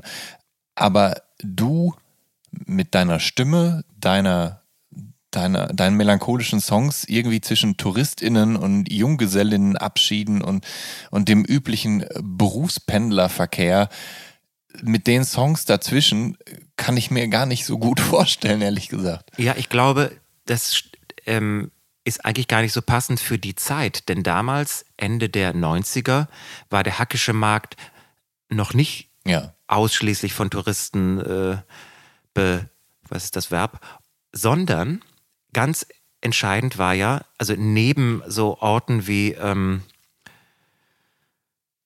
ähm, Haus Schwarzenberg, die Galerie Berlin Tokio. Ähm, das heißt, als ich anfing am Hockey zu spielen, merkte ich, dass ständig gut gekleidete, modern gekleidete, hübsche Leute in, in, in eben diesem äh, Hinterhof verschwanden, mhm. der, der, auch dann zu Ralf Schmerberg äh, ja. hochging, beziehungsweise dort war eben die Galerie Berlin Tokio damals. Mhm. Ähm, das heißt, das Umfeld damals war eher die sogenannte Szene mhm. und weniger die Touristen und Junggesellen äh, ab, äh, jung abgeschieden Sellen, wie heißt ja. das nochmal? Und ähm, damals. Und ähm, das heißt, meine zweite Begegnung, nachdem ich Feuer fing und Blut leckte, im Sinne von, ich äh, lernte eben die Berliner Künstlerszene kennen, Ralf Schmerberg, Tommy Eckert, Inga Humpe mhm. äh, oder auch Catherine Fleming, die Schauspielerin und Ray Cooper sogar und so weiter. Ähm, ein paar Monate später, nachdem ich immer eifrig von, vom Frühdienst floh zum Hacky, ähm, lernte ich eben Almut Klotz kennen, beziehungsweise es ging eigentlich so los, dass ich äh, Christoph Bach und Boris Dornbusch traf. Christoph, Christoph Bach ist jetzt etablierter Schauspieler. Mhm den wir ja alle kennen, wahrscheinlich. Und Doris, mhm. Boris Dornbusch, die beiden haben damals, so, ich glaube, ich weiß, war es der offene Kanal des Team Moabit, waren die. Das war, war so eine Art von, ähm, ich kann es gar nicht genau sagen, aber auch zwei Szenegrößen, zwei Lederjacken-Checker, wie ich sie genannt habe. Und ja. diese beiden, ähm, Tokotronic Lookalikes, Lederjacken-Checker, Boris und äh, Christoph, genannt Joe, die sahen mich am Hacky, wie ich ein Toko-Lied spielte, an diesem legendären Abend im April 1999, setzten sich gleich zu mir, kauften mir Bier und aus irgendeinem Grund waren sie angetan von dem, was ich gemacht habe. Ja. Und dann kam Almut Klotz dazu, beziehungsweise aus dem Grund hielten diese beiden Jungs Almut an und Almut setzte sich auch dazu. Und an dem Abend, habe ich Almut Klotz kennengelernt, die sagte, du Maxi, ich will eine, eine Band gründen. also ich, ich versuche jetzt so ein bisschen Ja. so zu sprechen. Toll. Also dieser Ja. äh, Dialekt, nein, ist gemein. Vielleicht auch nicht gemein. Auf jeden Fall, ähm, und ob ich nicht Lust hätte, Bass zu spielen. Ein Bassist fehle noch, ich konnte keinen Bass spielen. Und wir hatten einen Schlagzeuger, ähm, der auch noch nie Schlagzeug gespielt hat, vor der ersten Probe. Aber es gab diese Vision der Band und an diesem ersten Abend ähm, in der Galerie Berlin Tokio war ich dann bereits Teil einer Band mit Almut Klotz, später Jim Avinon, na- der noch dazu kam, und Fabian Schubert am Schlagzeug. Maxi unter Menschen genannt. Interessante Wortwahl von Almut, denn die, die intuitiv sofort erkannte und die auch immer, Maxi, du bist kein Mensch, du bist kein Mensch, sagte sie immer. Und sie hat ja auch recht in gewisser Weise, denn ähm, man sah mir oder sieht mir vielleicht immer noch an, dass ich dieses, dieses Gefühl habe, vielleicht gehöre ich gar nicht so richtig dazu. Und einerseits will ich unbedingt dazugehören, aber im Sinne von Woody Allen, ich will doch, I don't want to belong to a club that would have somebody like me for a member. Und ähm, diese Problematik sah sie mir wahrscheinlich an, in meinen Augen, so dieses Nicht-Dazugehören. Ähm, und deshalb hieß die Band dann äh, augenzwinkernderweise Maxi unter Menschen. Und jetzt nochmal um zum der Frage äh, Frühdienst oder nicht oder Krankenhaus, äh, Ausbildung. oh, Ähm, mein erster Frühdienst im Virchow-Klinikum als Auszubildender fand ohne Schlaf statt, denn in der, am Abend davor war der allerletzte Abend der Galerie Berlin, Berlin Tokio. Die große Abschiedsfeier. Also das heißt, es war im Grunde vereinbar, aber es gab auch diese, äh, diese Frühdienste, die dann davon geprägt waren, Ja. dass ich in meinem anderen Leben ähm, Noch zu tun hattest. noch zu tun hatte. Mhm. Ja. Ja. In deiner Berliner Zeit, äh, da, als du anfängst, Straßenmusik zu machen, als du in diesem Trio-Gefüge dann spielst, da wandert irgendwann einer deiner Songs auf einen Soundtrack. Ja, Nämlich stimmt. von dem Film Alaska.de. Und, ähm, und weil die Band, äh, oder schon weil das Label äh, Kitty Yo anscheinend Gefallen an dir findet und den dieses Demo von dem Song irgendwie in die Hände gerät und die den dann auf dem Soundtrack für Alaska.de unterbringen. Wie sind Kitty Yo an dein Demo gekommen? Hattest du Kitty Yo in Berlin? Also hast du, kennst du das, hast du das Label damals kennengelernt und denen dann Demo in die Hand gedrückt oder wie war das? Ähm, ja, ich hatte ja über meine Bekanntschaft mit äh, der Berlin-Tokio-Szene Ja. Ähm, angefangen, mit diesen Berlin-Tokio-Leuten Fußball zu spielen. Einmal in der Woche im Poststadion. Und einer der Fußballspieler war Patrick Wagner. Und diese Fußballzeit, äh, ähm, also zu dieser Zeit habe ich auch meine 50 Demo-CDs released, Ja, ja, beziehungsweise ja. verschenkt. Ja. Und eben eins auch dann an meinen Mitfußballer Patrick Wagner. Und als dann die Esther Groneborn mit wahrscheinlich Patrick Wagner und Rai Kölzel an dem Soundtrack arbeitete für äh, ähm, Alaska.de, erinnerte sich Patrick, Mensch, ich habe doch jetzt gerade kürzlich von diesem Typen, der immer am Hockey steht und mit dem ich neulich Fußball gespielt habe, ein Demo bekommen. Und offenbar passte der Song Cold Wind Blowing in Ja. die Stimmung, die dort gebraucht wurde, ja. Ja. Und das war dann der Auslöser für, für Kitty Jo's Interesse an mir. Und ähm, ich, ich finde es bemerkenswert, ehrlich gesagt, wie du immer noch so alle, alle Namen von allen aus allen Jahren parat hast. Du bist echt, du hast ein Elefantengedächtnis, oder? Du vergisst nicht, Tja. nicht so schnell was, ne? Trotz des, Mag- mag gut sein, ja. trotz des Ketamins und des Crystal Meth. Ja. Auf Kiddio, da geht es ja um die Jahrtausend, also da geht um die Jahrtausendwende einiges. Ähm, deutsche Indie-Bands wie Kante und Surrogat veröffentlichen dort. Dazu die nach Berlin umgesiedelten KanadierInnen Peaches und Gonzales. Ähm, dann Entertainer wie Louis Austin und Jimmy Tenor. Und dazwischen veröffentlichst du dann deine ersten drei Alben. Fühlst du dich dort gut aufgehoben? Äh, Ich fühlte mich sehr gut aufgehoben, natürlich weil Patrick Wagner ein Fürsprecher war und Fan, sage ich mal. Und der geniale Schachzug Ketios war ja, dass man die äh, Warmduscher äh, Jammerlappenmucke von Maxi Hecker in dem Gewand des coolen Kitiot präsentierte. Ja, ja. So dass so wie wenn ich den Toast, die, die zusammengeleimte Toastergarnitur ins MoMA stelle, Ja. sagen alle, oh, schöne Arbeit. In Wirklichkeit sind es ja nur ein paar zusammengeleimte Toaster. Und ähnlich funktioniert das ja, wenn der Rahmen stimmt Ja. oder der subjektive Eindruck ist, alles, was von Kitty Jo kommt, ist cool. Ja. Dann muss ja auch die Jammerlappenmucke vom Fistel-Stimmensänger Hacker cool sein. Na gut. Beziehungsweise gleichzeitig gab es ja auch Kings of Convenience und Ja. die sogenannten Qu- Quiet is the, New Loud. ja. Äh, Und in gewisser Weise war ich ja der deutsche Quiet is the New Loud. Mhm. Das äh, spielte dann noch mit rein.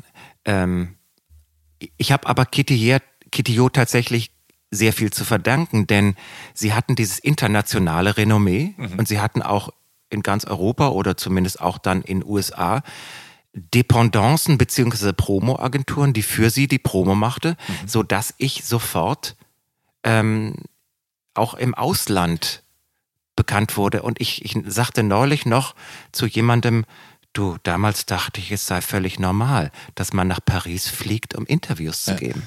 Es ist, es, es ist eh äh, to, to, to, total ähm, krass. Also dein, dein Debütalbum Infinite Love Songs, äh, das kommt wirklich dann auch direkt äh, sehr gut an. Es wird einem des Monats im Specs Magazin. Aber vor allen Dingen landet es in der New York Times unter den zehn besten Platten des Jahres 2001. Und der Journalist Neil Strauss, auch zu zweifelhaftem Ruhm als Pickup-Artist Genau. mit seinem Buch Der Aufreißer, so kriegt Mann jede Frau rumgekommen, der schreibt die Rezension davon und dass du doch die fragilsten, kostbarsten Herzschmerzsongs von allen singst.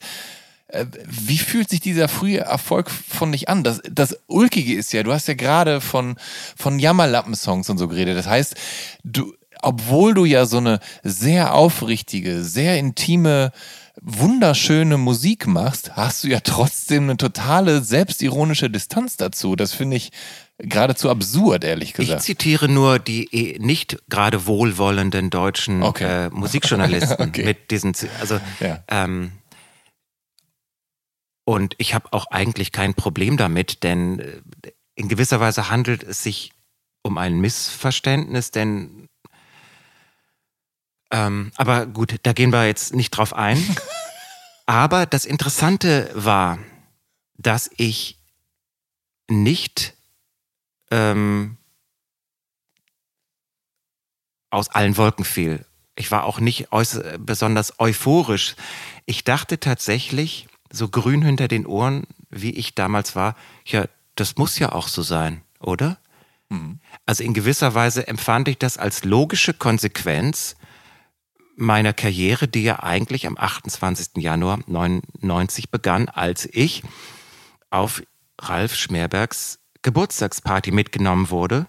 Ein Weg, der, der offenbar ganz konsequent äh, weiterging und natürlich auch irgendwie in der New York Times enden müsste. Das heißt, ähm, dass ich, so arrogant das auch klingen mag, das gar nicht als etwas so Besonderes betrachtete. Ja. Heutzutage gucke ich natürlich zurück und denke, ähm, ach, würde nur überhaupt irgendjemand was. Also, ne, klar. Aber damals denkt man, tja, das muss ja auch so sein. Ja. Ja, die Platte ist ja auch gut. Wobei ich damals tatsächlich dachte, die Qualität der Musik äh, sei entscheidend für den Erfolg. Das äh, ist natürlich nicht unbedingt so. Aber, aber es wird ja noch surrealer eigentlich, denn deine, deine Single Polyester, die wird in Israel zu einem großen Mainstream-Radio-Hit. Und dort versteht man den Song als eine Art äh, Friedenshymne. Wie ist das denn passiert? Ich weiß gar nicht, wie das passiert ist, aber durch einen Radio-DJ natürlich, der das wahrscheinlich auch durch Kitty Jo's internationale Popularität darauf Ja. kam. Ja. Ähm, also ich glaube, alles, was ich jetzt, äh, also mein, mein Status, wie auch immer der ist, ist auch begründet dadurch, dass ich ein Label war, das international gearbeitet hat und eben auch dann im i- israelischen Radio stattfand. Ja. Du, ähm, da haben wir vorhin schon ganz kurz drüber gesprochen. Du spielst tatsächlich ja auf der Platte, spielst du alles selbst ein. Auf der ersten, ja. Ja, genau. auf der ersten. Ähm, und als du dann als Support für Bill Callahan und die Walkabouts auf Tour gehst, da bist du dann eben noch solo mit E-Gitarre und Keyboard und, genau. und äh, Groovebox unterwegs ja. und so. Ähm, wann kommt denn der Punkt, wo du darüber nachdenkst, dir eine Band zusammenzustellen, in der dann später auch zum Beispiel Jens Friebe am Keyboard spielt und Chris Schlagzeuger Chris Imler am Schlagzeug? Ähm, ich weiß gar nicht mehr, was der Auslöser war, aber ich fühlte mich um so viel wohler mit Musikern. Ja. Ähm, und dachte, das ist erstmal die Lösung für mich. Das war damals möglich. Ähm, das ist natürlich immer eine Frage der Gagen und der Anzahl der Konzerte, die man spielt. Man kann nicht einfach so sagen, ich habe Live-Musiker, denn dann brauchst du irgendeine Art von Transportmöglichkeit für die Jungs und für die Instrumente und so weiter. Aber damals ging das und ich habe viele Tourneen mit Musikern gespielt und ich habe damals die Auswahl der Musiker gar nicht ge getroffen aufgrund deren Fähigkeiten, sondern nur, ach, den finde ich cool. Hm. Ich habe Chris, Chris Imler gesehen auf der Bühne und dachte, den frage ich einfach mal. Und ich meine, natürlich ist, ist meine erste Punker-Band bestehend aus Chris Imler, Hans Naver und Jens Friebe legendär. Und mit denen habe ich sogar die sogenannte Welttournee, damals Goethe, Goethe-Instituts Welttournee gespielt. Ja. Ähm, und ich zitiere jetzt immer noch mit meinen Musikern äh, Chris Imler Zitate. Ähm, Chris Imler ist diesen Musikern nie begegnet, aber er ist eine äh, allseits präsente Figur. Ja. Ähm, ganz zu schweigen von dem ersten äh, äh, oder dem äh, Road Manager auf der, der dieser Tournee damals, äh, Willem Franken. Äh, wenn ich schlafe, dann schlafe ich. Äh, ich ich los ohne Chris. Das ist natürlich der Klassiker, der natürlich anzeigt, was da so war mit den äh, Chris Imlers auf dieser Tour. Und natürlich auch, ähm, was hat, was, äh, okay, jetzt, jetzt kommt so eine Pause, ne? Warte mal, ich, ich überlege mal ein Chris Imler-Zitat, das jetzt noch angemessen wäre. Ich, ich, ich reiche noch später nach, okay. Ja, alles klar. Was, ich, was, was, ganz interessant ist, ist, dass äh, so ab äh, Anfang bis Mitte der Nullerjahre dann deine ersten drei Alben auf KDO ähm, so nach und nach dann erst in Südkorea und dann in Taiwan veröffentlicht werden. Und ab da entspinnt sich eine lange Tradition, dass den, ja, dass du den asiatischen Raum betuest und dir dort allerhand Erfolg zuteil wird. Kannst du dir erklären, warum ausgerechnet du mit deiner Musik dort so gut ankommst? Denn du bist dort, also dort ist jetzt, ich kann es gar nicht, in mehreren verschiedenen asiatischen Ländern bist du ein, ein sehr erfolgreicher Musiker, Schrägstrich, der Rockstar, von dem du früher nur gedacht hattest, dass du das äh, sein könntest eines Tages irgendwann vielleicht. Ja, ähm, ich, ich, ich schränke auch hier gern ein. Ich bin, das natürlich ähm, schreibt man als Journalist gern, weil es besser klingt. Ich sei ein Superstar in Asien.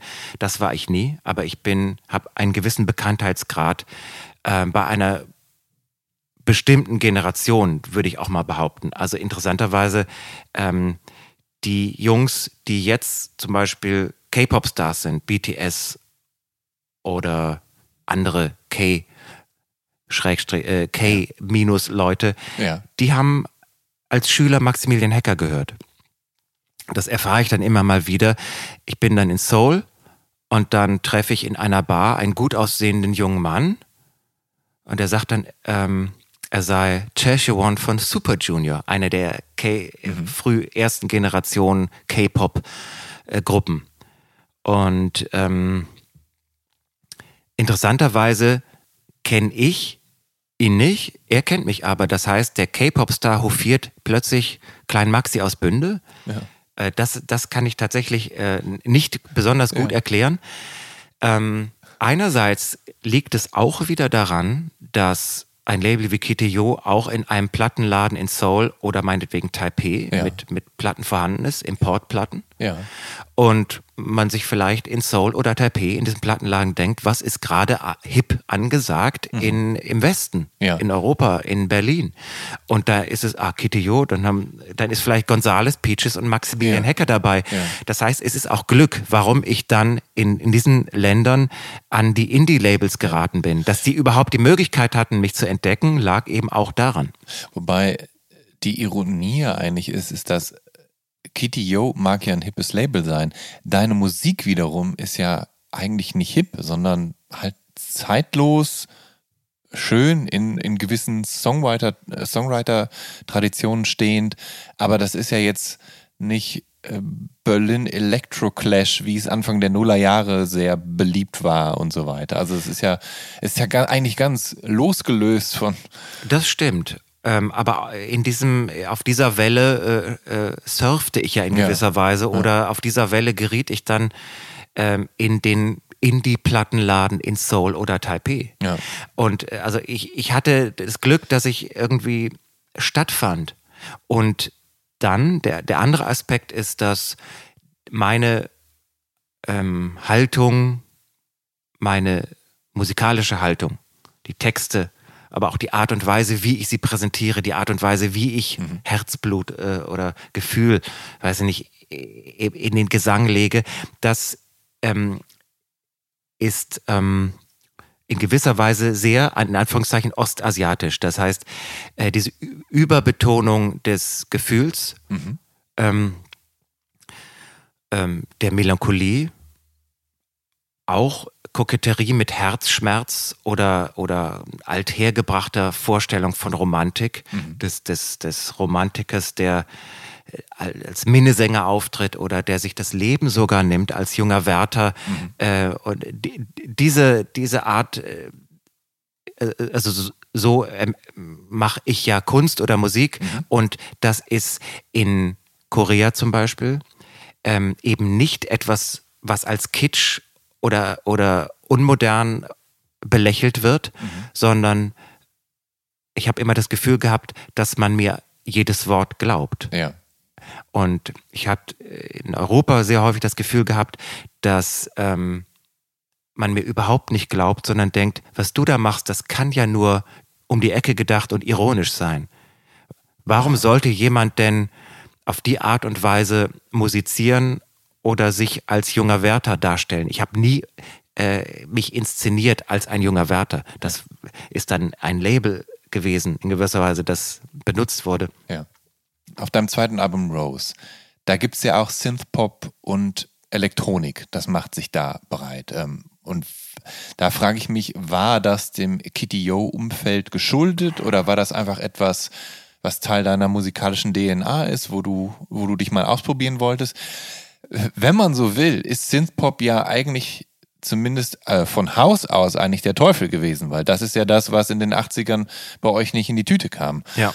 Und da geht's, gehst du letztendlich so weit und, und probierst es doch aus. Was war da los? Ich habe immer mal wieder probiert, ähm, kann ich so klingen wie die im Radio? Und da gab es vielleicht dann sowas wie Moby, äh, mit diesem Why Does My Heart Feel ja. So Bad, was ja. ich ja imitiert habe mit meinem Lied Infinite Love Song. Furchtbares Lied. Das einer der größten Fehler war, Infinite Love Song auf diese Platte zu tun und auch noch als erste Single rauszubringen. Einer meiner größten Fehler im Leben bisher. Ähm, aber es gab eben immer dieses, dieses sich ausprobieren oder zu experimentieren, kann ich so klingen wie die im Radio. Und da habe ich natürlich die äh, verteufelten äh, Instrumente hergenommen und äh, merkte, dass es mir dann doch ganz gut gefällt, was ich da gemacht habe. Ja. Aber ich würde nach wie vor sagen, dass ein Song wie Infinite Love Song, Green Night, das war auch so eine Art Moby-Adaption. Äh, und dann auf Rose ist es My Love for You is Insane und Daylight, hm. dass die aus, heutzutage würde ich niemals diese Lieder auf die Platte gemacht haben, weil, weil ich denke, eine Platte muss homogen sein. Mhm. Und diese augenzwinkernden Experimente mit Radiopop, ähm, die ähm, sind aus heutiger Sicht unpassend, wo, wobei ich natürlich glaube, dass auch es einige Leute gibt, die gerade diesen Kram von mir mögen oder mochten. Dieses Daylight war, glaube ich, sogar eine Single oder so. Ähm, aber, aber, du kehrst ja zur Homogenität äh, zurück. Du hast mir ja vorhin erklärt, dass du immer wieder verschiedene Identifikationsphasen mit bestimmten Künstlern hattest. Und deine letzte ist eine mit Bob Dylan, und zwar zwischen 2005 und 2008. Ja.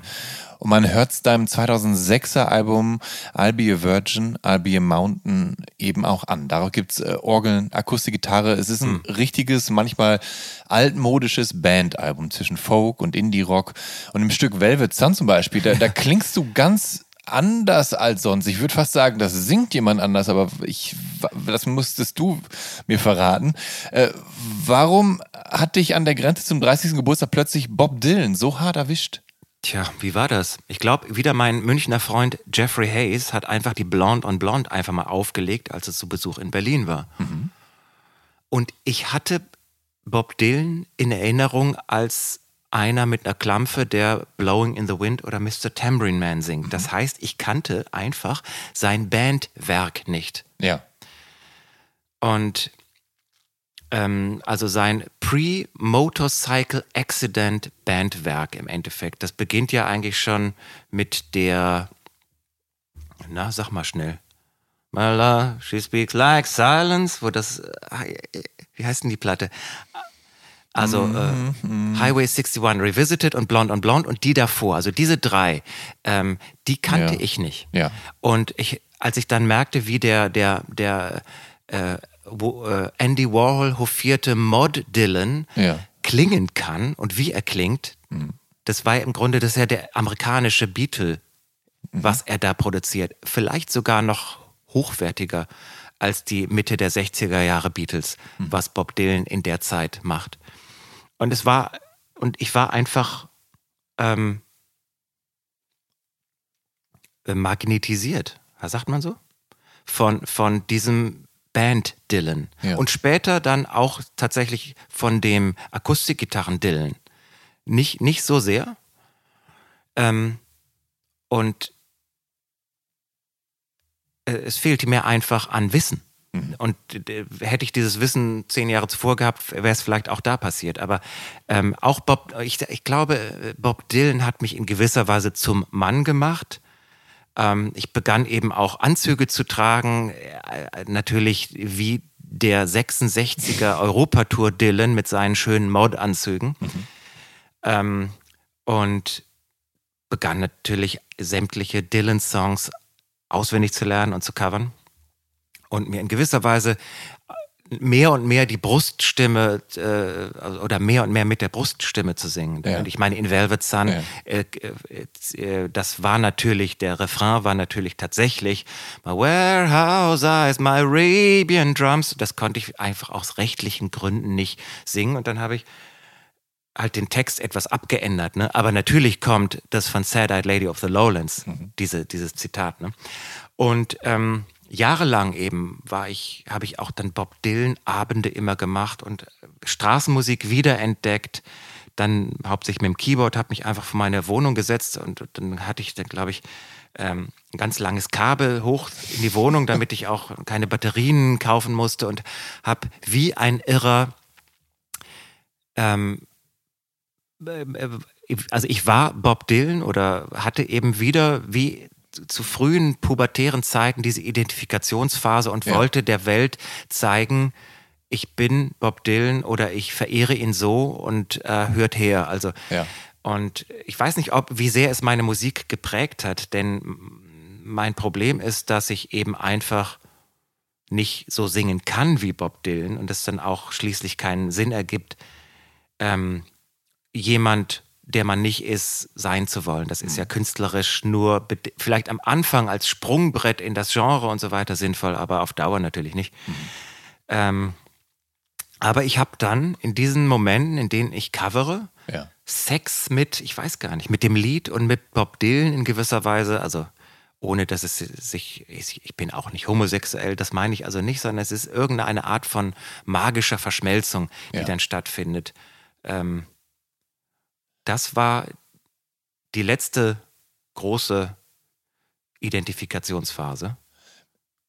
Gab es eigentlich Leute aus deinem musikalischen Umfeld und aus deiner Band und so, die, die das auch belächelt haben, dass du dich plötzlich so stark mit Dylan identifiziert hast, weil sie dachten, wo ist denn, wo ist denn der alte Maxi Hacker hin? Ich glaube nicht. Ähm, höchstens könnte man belächeln, dass er jetzt darauf kommt. Ist ja ein bisschen spät oder so, ne? In gewisser Weise. Ja, ja wie wär's denn mit Woody Guthrie? Wann kommt der denn dran, ne?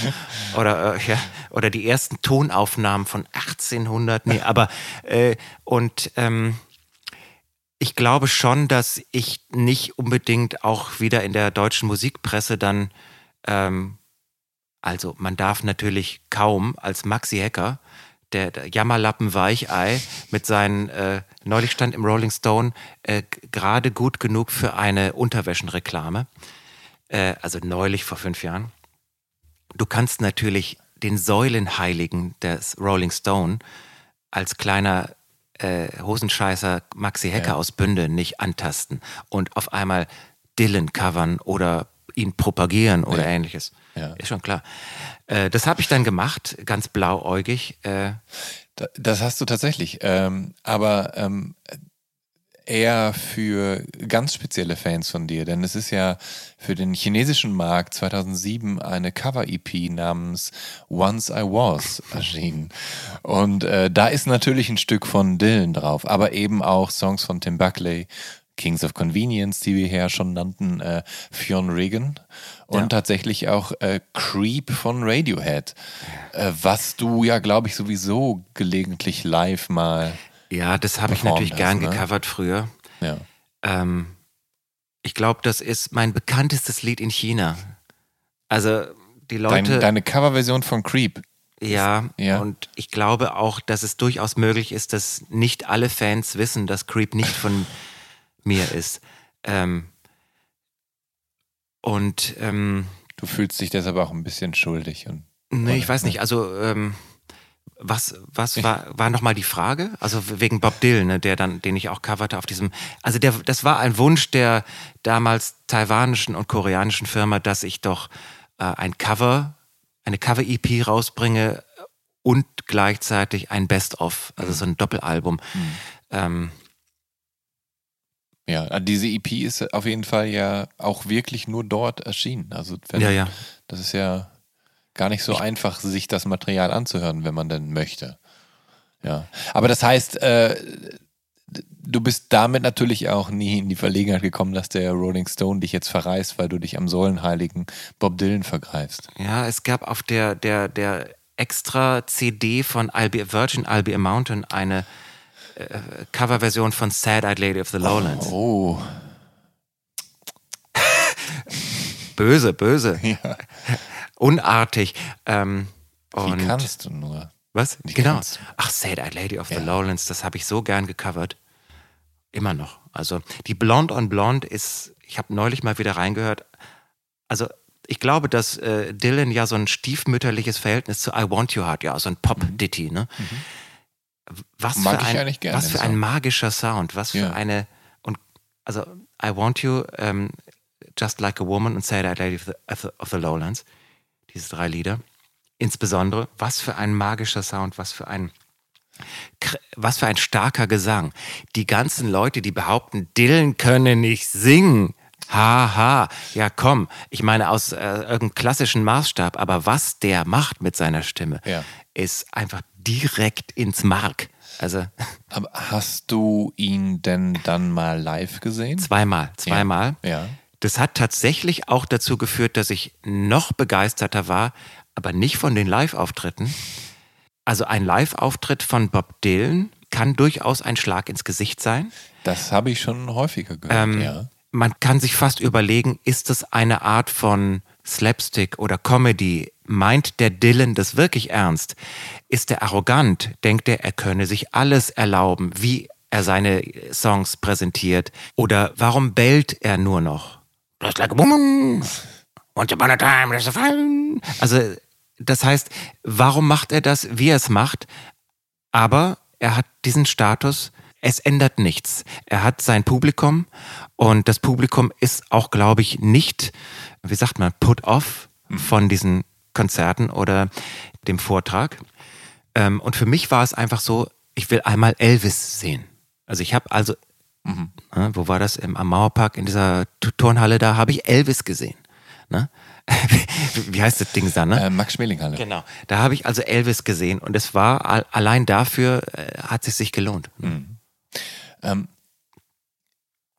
du beginnst irgendwann auch für andere MusikerInnen Stücke zu schreiben.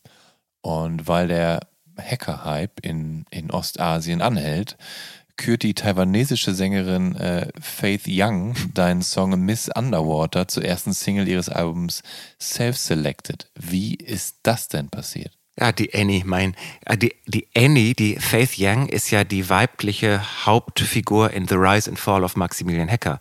In dem Buch heißt sie Laura Chan.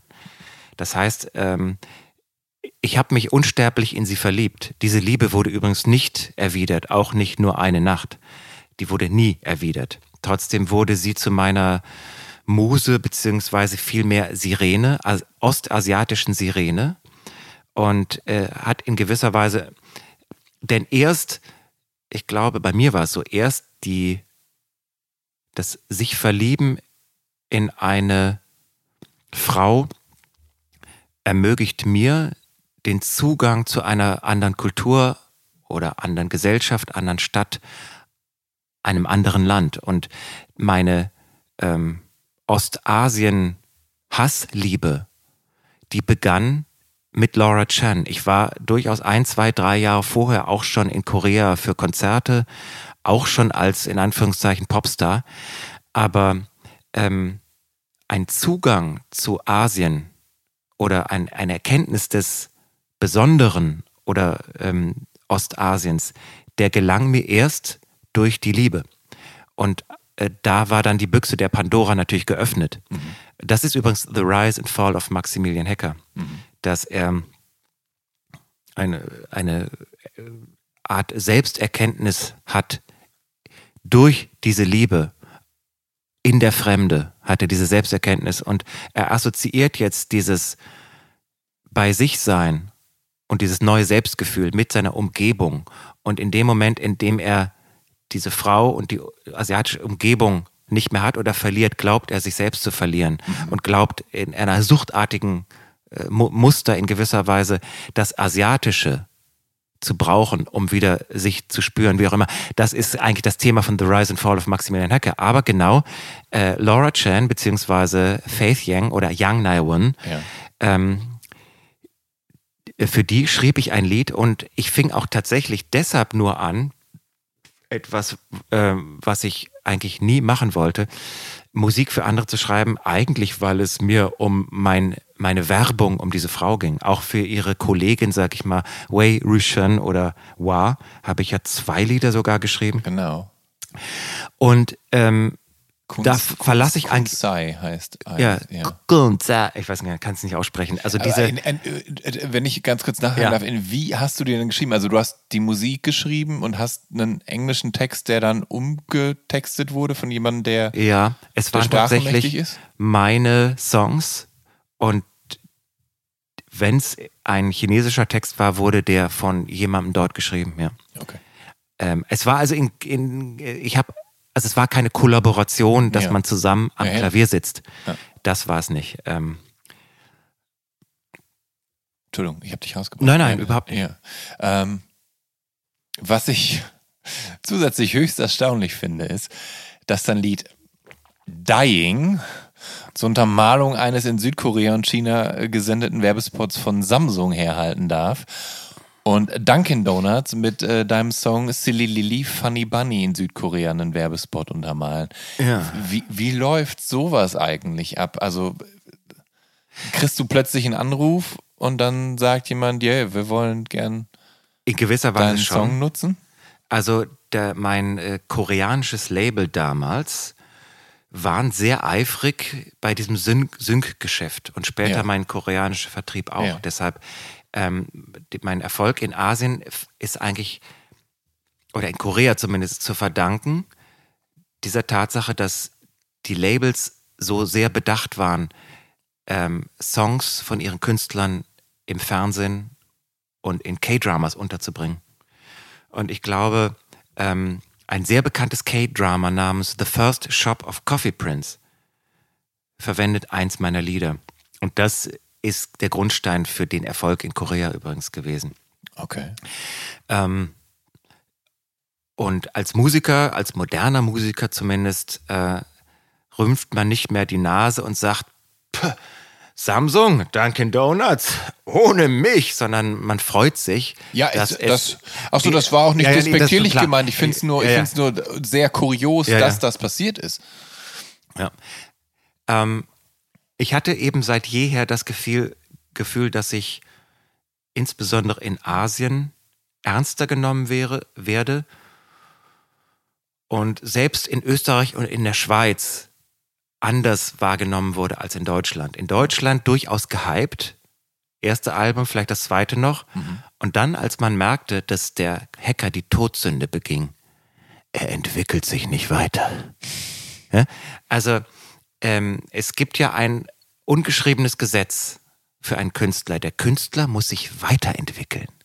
Das habt ihr doch gesehen. Beim Beatles, beim Dylan, ja, mhm. bei diesen ganzen heu, sich häutenden und sich immer neu erfindenden oder eine Madonna, die das dann. David Bowie natürlich. Genau, auch. David Bowie ja. oder Madonna und auch eine Björk. Also dieses ähm, oder ein Dylan, der dann sagt, er würde nie ein Song auf die gleiche Art und Weise live spielen und so mhm. weiter.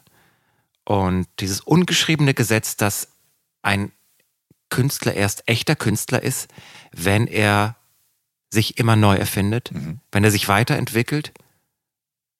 Und ich habe das nie begriffen oder zumindest als notwendig empfunden.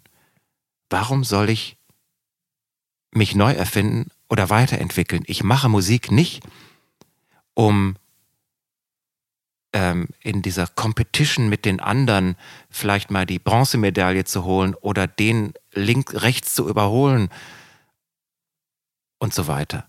Oder mit Radiohead verglichen zu werden oder eben nicht.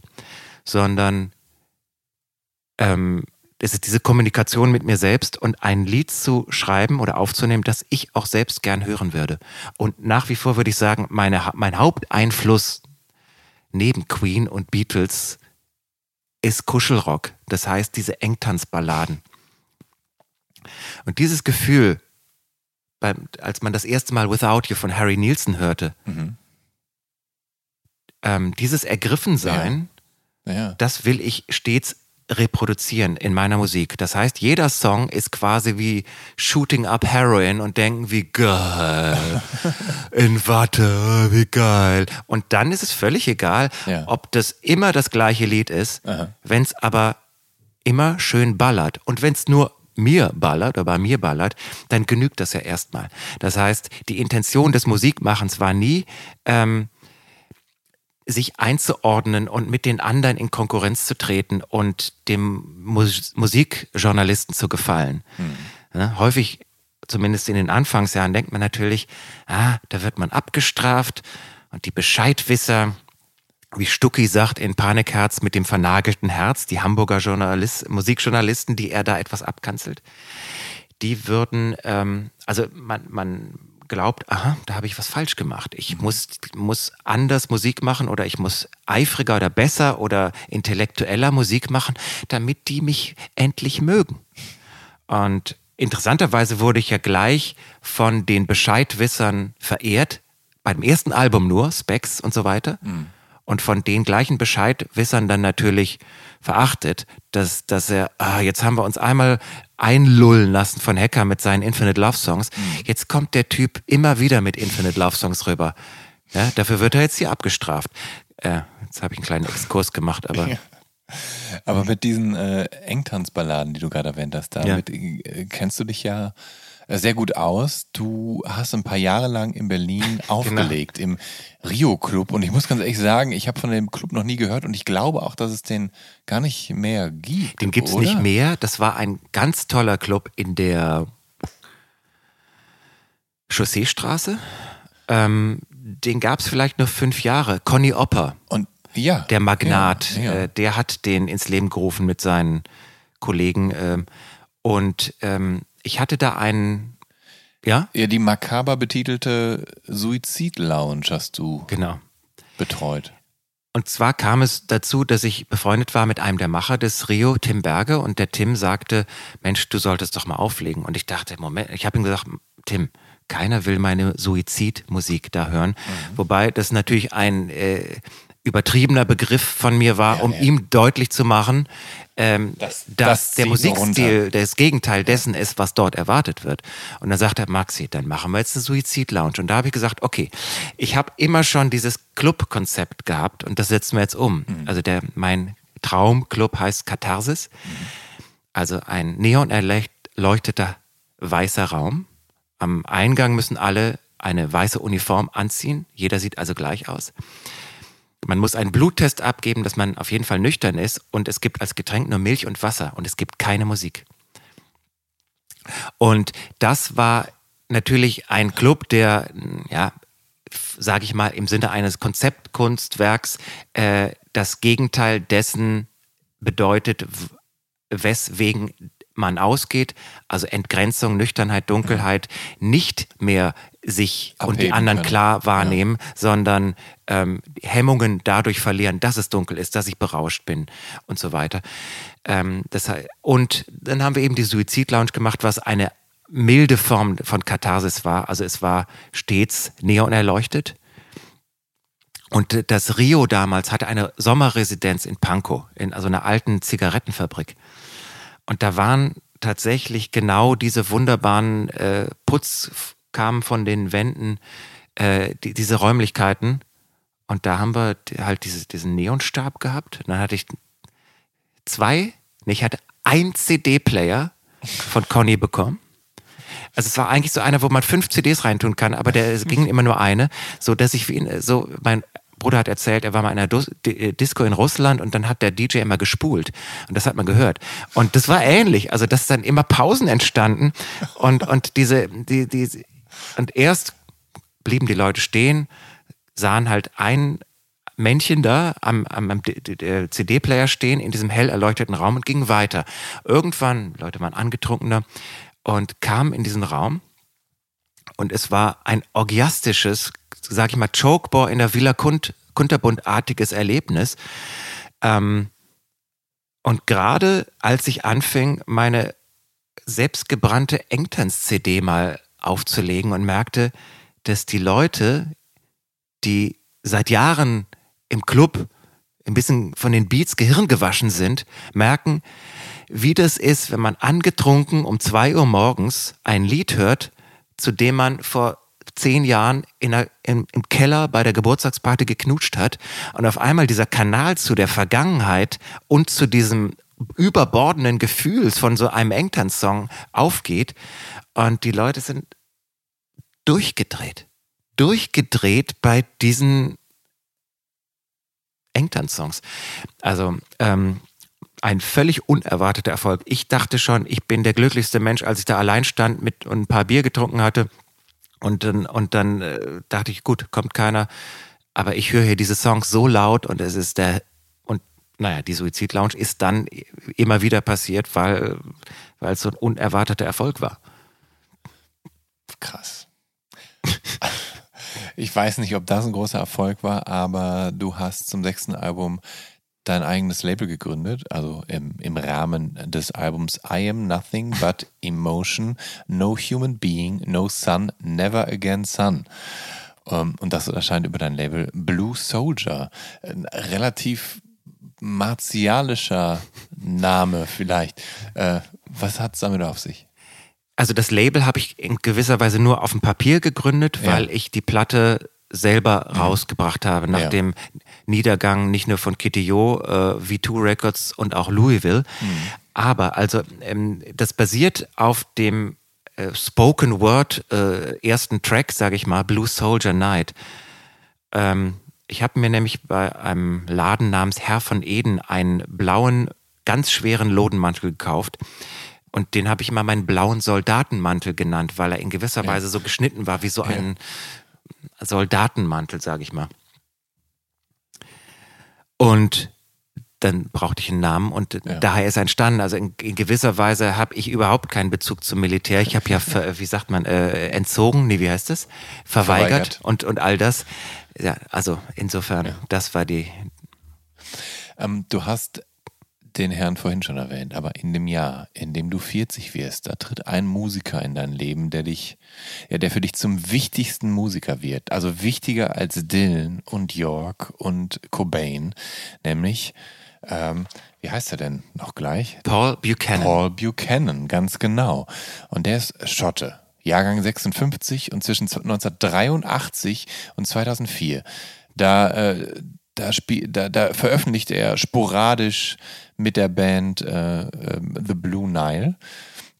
2012 erscheint dann sein bisher einziges Soloalbum mit Air. Mhm. Äh, wie lernst du Buchanan kennen und warum ist der plötzlich so wahnsinnig wichtig für dich? Es ist der Richard Curtis-Film About Time dort, ähm, also weil The Blue Nile einen Kultstatus zumindest für Briten und, äh, genießt, kannte Richard Curtis, der Regisseur, natürlich The Blue Nile ja. und hat einen Song von diesem gerade erschienenen Mid-Air für diesen Film äh, About Time gewählt.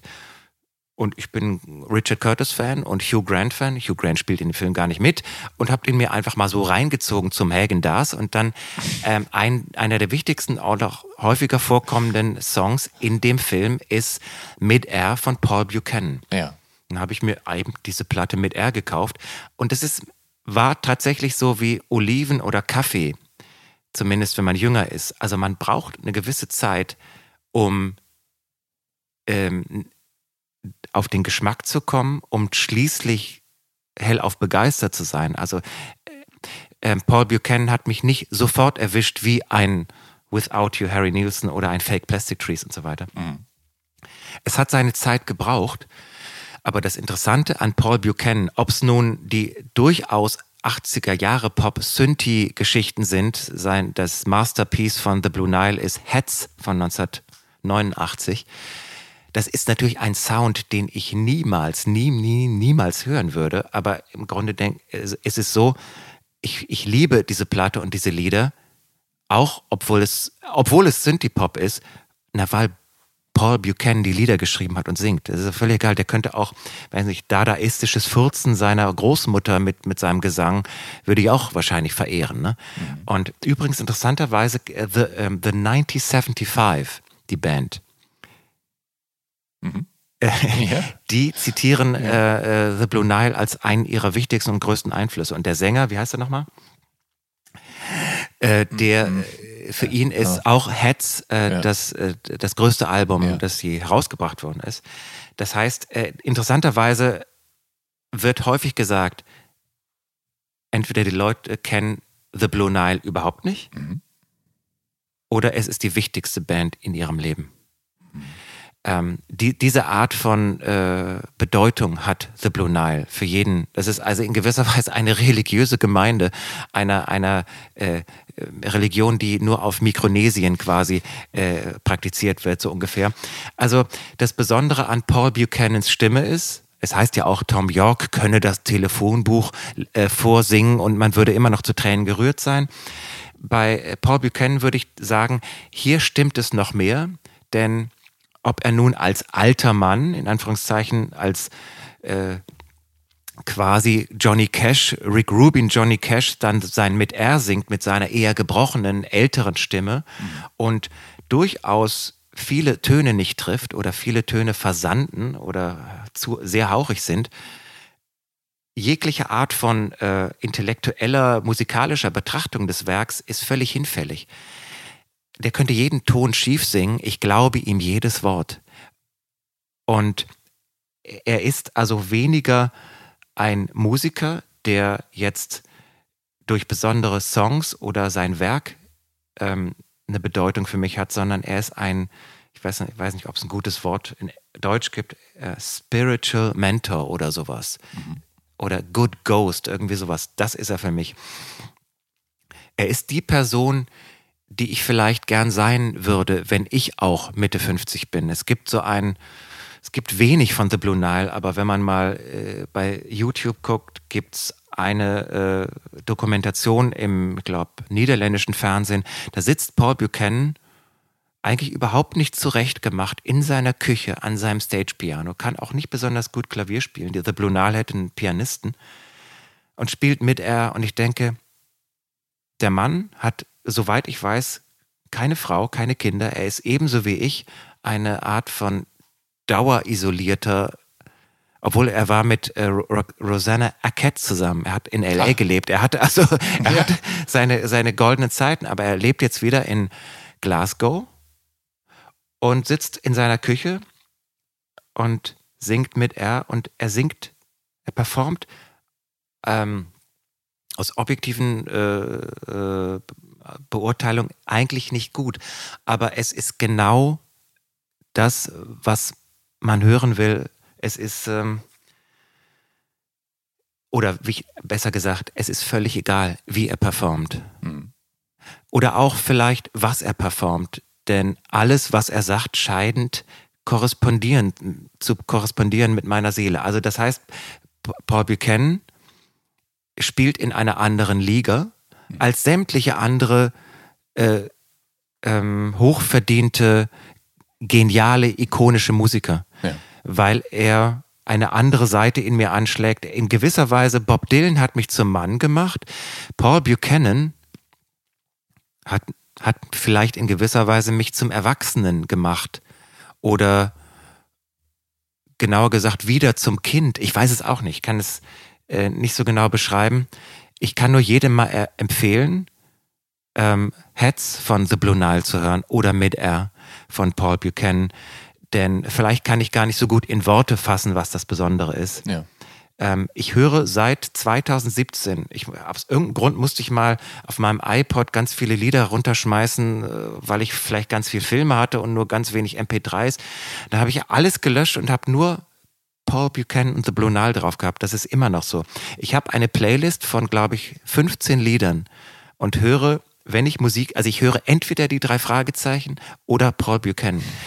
Also im Sinne von, was hörst du gerade? Ja, drei Fragezeichen. Ganz, wirklich ganz viel, ja. äh, immer noch. Oder gerade auch die, die, die aktuellen Sachen. Ich habe ja früher immer aus nostalgischen Gründen die Platten oder die drei Fragezeichen gehört, die ich als Kind gehört habe. Ja. Das ist ja der eigentliche Grund, warum man sie als Erwachsener hört, mhm. wegen der Nostalgie oder des sich wieder so mhm. wohlfühlens wie im elterlichen ähm, oder im Kinderzimmer.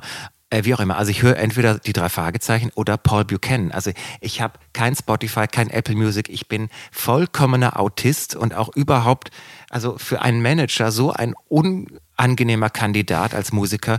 Von wegen, den Radar mal und was geht so, was geht gerade, was hören die Leute? Ich so, ey, weiß ich nicht. Drei Fragezeichen gehen und Paul Buchanan, die gehen immer. Meine Playlist von 15 Songs. Also das heißt, ich habe schon so eine recht autistische Haltung äh, und ich tue mich schwer damit, Neues äh, in mein Leben zu lassen. Wenn dieses Neue mich aber erwischt hat, dann bin ich der größte Fan. Aber du, du machst ja eh einige Dinge etwas untypisch, möchte ich mal sagen. Ich meine, du hast 2012, da warst du 35, merkwürdig früh in deinem Leben eben eine Autobiografie veröffentlicht. Und mit Lottewelt. Da liegt nun dein erster Roman vor. Und in dem geht's auch um Musik anscheinend. Also ich habe ihn, ich habe ihn nicht gelesen, so kurzfristig ging das nicht. Ähm, und es geht auch um die koreanische Popkultur. Ähm, ja. Bist du mittlerweile zu einem Kenner oder gar einem Nerd geworden, was die verschiedenen Popkulturen im ostasiatischen Raum angeht? Also hast du da dich auch in die Musikmaterie gefuchst? Ist das Stoff, den du neben Paul Buchanan und den drei Fragezeichen gelegentlich hörst? Überhaupt nicht. Ich habe äh, mein, mein einziger Zugang zu K Bindestrich ja. ist der, dass ich zunächst notgedrungen, später freiwillig sehr oft in Korea beziehungsweise in Seoul war. Ja. Ähm, und dass ich die Akteure von K so nenne ich das jetzt mal, mhm. also was ähm, habe ich zunächst als Fans meiner Musik kennengelernt. Mhm. Das heißt, ähm, ich habe mich nie für K-Pop interessiert oder für koreanische Musik. Es begann erst dadurch, dass ich die Protagonisten von koreanischer Kunst, Schauspielerei, äh, Regie, Film und so weiter oder Musik kennengelernt habe. Ähm, es gibt durchaus koreanische Musik, die ich verehre. Auch das hängt natürlich wieder damit zusammen, dass ich diese Musik äh, assoziiere mit einer bestimmten Zeit oder einer bestimmten Person. Das mag durchaus sein. Ähm, zunächst, also K-Pop, Abtempo K-Pop äh, ist mir völlig äh, unverständlich oder ähm, ist mir als altem Mann einfach zu bunt und aufgeregt. Ich kann äh, äh, zunächst den Hype nicht nachempfinden. Ähm, jetzt darf ich natürlich hier nicht zu viel sagen. Ich habe natürlich selber mit einem K-Pop-Star ein Duett aufgenommen, war allerdings eine Ballade, die ich geschrieben hatte. Aber ich bin eigentlich kein Kenner mhm. äh, der koreanischen Kultur oder äh, äh, Popkultur. Aber ich war so oft in Korea, habe die, die Akteure diese, dieses, dieser Genre äh, kennengelernt und habe da dadurch in dem Roman in, in sage ich mal, lyrischer, prosaischer Form eine, eine Interpretation, meine Interpretation der ko koreanischen Popkultur, die, die ist aber nicht, äh, wie ein Soziologe geschrieben, ist auch nicht intellektuell gestützt dadurch, dass ich ähm, äh, Wälzer gelesen hätte. Mhm. Das durchaus nicht. Mhm. Aber ich, ähm, ich interpretiere das, was ich mit eigenen Augen äh, gesehen habe, im Gegensatz zu, dass ich die K-Pop-Kultur nur über den Bildschirm hm. oder die Ohren konsumiere. Ähm, das ist vielleicht in gewisser Weise das Besondere an Lotte Welt, dass Klein Maxi aus Bünde, der kurioserweise dort hofierte Indie-Popstar, hinter die Kulissen von Hario, also der koreanischen Welle, blicken kann, blicken darf, weil er von den Akteuren der koreanischen Welle in deren, wie sagten, Inner Sanctum geleitet wird, da sie ihn verehren, im Gegensatz, also und nicht er sie verehrt, denn würde er sie verehren, wär, wär, wäre ihm natürlich als Fan erstmal mhm. ähm, der Blick hinter die Kulissen verwehrt. Mhm. Das heißt, ich bin in gewisser Weise, das ist ja das trojanische Pferd. Ich bin Maximilian Hecker. Hecker! Ja, das trojanische Pferd. Mhm. Ich heiße Maximilian Hecker und dann werde ich quasi in die heiligen Hallen des K-Pop geleitet und darf mal gucken. Ich war zum Beispiel äh, in dem Studio von SM Entertainment. Da wurde mir dann gesagt, äh, okay, hier sitzt dann der, der Sänger und da gegenüber sitzt der Teacher beziehungsweise der Vocal Coach. Und da habe ich gesagt, aber okay, ähm, ich kann mir vorstellen, ihr macht halt die ersten zehn Takes mit Vocal Coach. Wäre es nicht auch mal ganz cool auszuprobieren, was interpretiert der Sänger selbst, wenn er dieses Über-Ich nicht hat, wenn er ganz frei agieren kann, und die haben mich auch angeguckt, als ob sie, oder offenbar, als ob sie mich nicht verstehen. Wie, was ist das für ein Gedanke? Wie aus freien Stücken oder aus seinem eigenen Herzen singen. Was meinst du damit? Das fand ich interessant, aber hier geht es natürlich um K-Pop, also um die Industrie K-Pop und nicht um die koreanische Musik an sich. Also ich habe wirklich ganz tolle äh, Musiker kennengelernt in Korea, beziehungsweise ich meine gar nicht die Person, sondern die Musik. Nell kann ich da empfehlen, wer das jetzt mal nachhören will. N-E-L-L in lateinischen Buchstaben, Buchstaben geschrieben. Oder John Jinhee, äh, J-E-O-N, J-I-N-E-H-E-E. -E. So, wie auch immer. Sie gelten dort als Indie-Musiker. Ähm, Genau, also es, insofern ist es ein äh, merkwürdiger Blick auf Korea, den ich in Lottewelt tätige. Mhm. Wobei ähm, dieser Blick hinter die Kulissen von der koreanischen Welle oder der koreanischen Unterhaltungsindustrie ist eigentlich ein Drittel des Buches. Das, der Hauptteil des Buches ist eigentlich die Liebesgeschichte zwischen mir und einer koreanischen Schauspielerin, die ähm, in gewisser Weise appelliert, diese Liebesgeschichte appelliert an die Liebesgeschichte zwischen mir und meiner früh gestorbenen schwerstbehinderten Schwester. Mhm. Wobei Geschwisterliebesgeschichte jetzt nicht im, im wörtlichen Sinne, sondern die ähm, eigentlich nie gelebte Beziehung zwischen mir und meiner Schwester, die äh, tot geboren worden ist und dann reanimiert wurde und ein schwerstbehinderter Pflegefall dadurch geworden ist und die immer äh, in gewisser Weise in unserem Leben war, Ähm, und in dem Buch sage ich auch, sie ist mein Dämon, aber sie ist auch gleichzeitig mein Engel. Ein, ein scatterbrained butterfly sitting on my shoulder and watching over me. Das heißt, in dem Buch äh, geht es natürlich um meine, äh, meinen Rückblick on the road in Ostasien. Mhm oder koreanische Unterhaltungsindustrie. Aber gleichzeitig ist es auch der Rundumschlag in, im Sinne von Opus Magnum, jetzt, äh, also äh, was mein Leben betrifft, dass ich eben auch diese wichtige und traumatische Erfahrung ähm, mit meiner schwerstbehinderten Schwester, die mein ganzes Werk und mein ganzes Leben geprägt hat. Das heißt, Maximilian Hecker würde nicht in jedem Song Mama, Mama, das ist ja, das ist ja die Essenz meiner Lieder, singen, wäre, wäre meine Schwester nicht geboren. Also das heißt, Maxi Hecker fühlt sich wie, ja. wie Klein Maxi aus Bünde, das Kafka-Insekt, der hässliche, ungeliebte, äh, ausgesonderte, nicht dazugehörende. Nicht, weil er es tatsächlich ist, aber weil er sich so erleben musste, als er zwei Jahre alt war, die Schwester geboren wurde, die Familie traumatisiert war und erstmal der Fokus von mir als Zweijährigen, mhm. der zwei Jahre der Goldspatz war, wegging auf die, die, die Schwester, die schwerstbehindert war. Mhm. Und ich dann plötzlich erleben musste, ich war das Zentrum der mütterlichen Aufmerksamkeit zwei Jahre lang und plötzlich bin ich am Rand. Nicht bösartig, mhm. aber die Mutter. Ist traumatisiert. Mhm. Die kann mir nicht mehr äh, emotionale Nähe geben für einen gewissen Zeitraum. Mhm.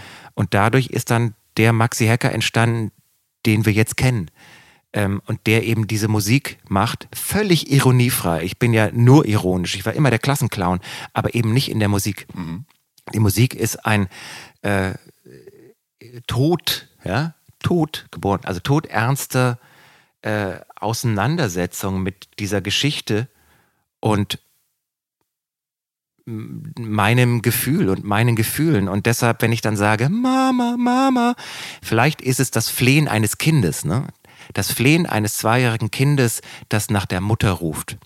Und warum singe ich im Falsett äh, zum Beispiel? Oder ist es die Stimme eines Kindes? Oder ist es vielleicht auch in gewisser Weise, ich habe ja diese These, ähm, dass nachdem die Schwester dann sinnvoller und notwendigerweise in ein spezialisiertes Pflegeheim gekommen ist, habe ich mich wie ein Verrückter auf meine Mutter gestürzt, die plötzlich wieder emotional verfügbar war.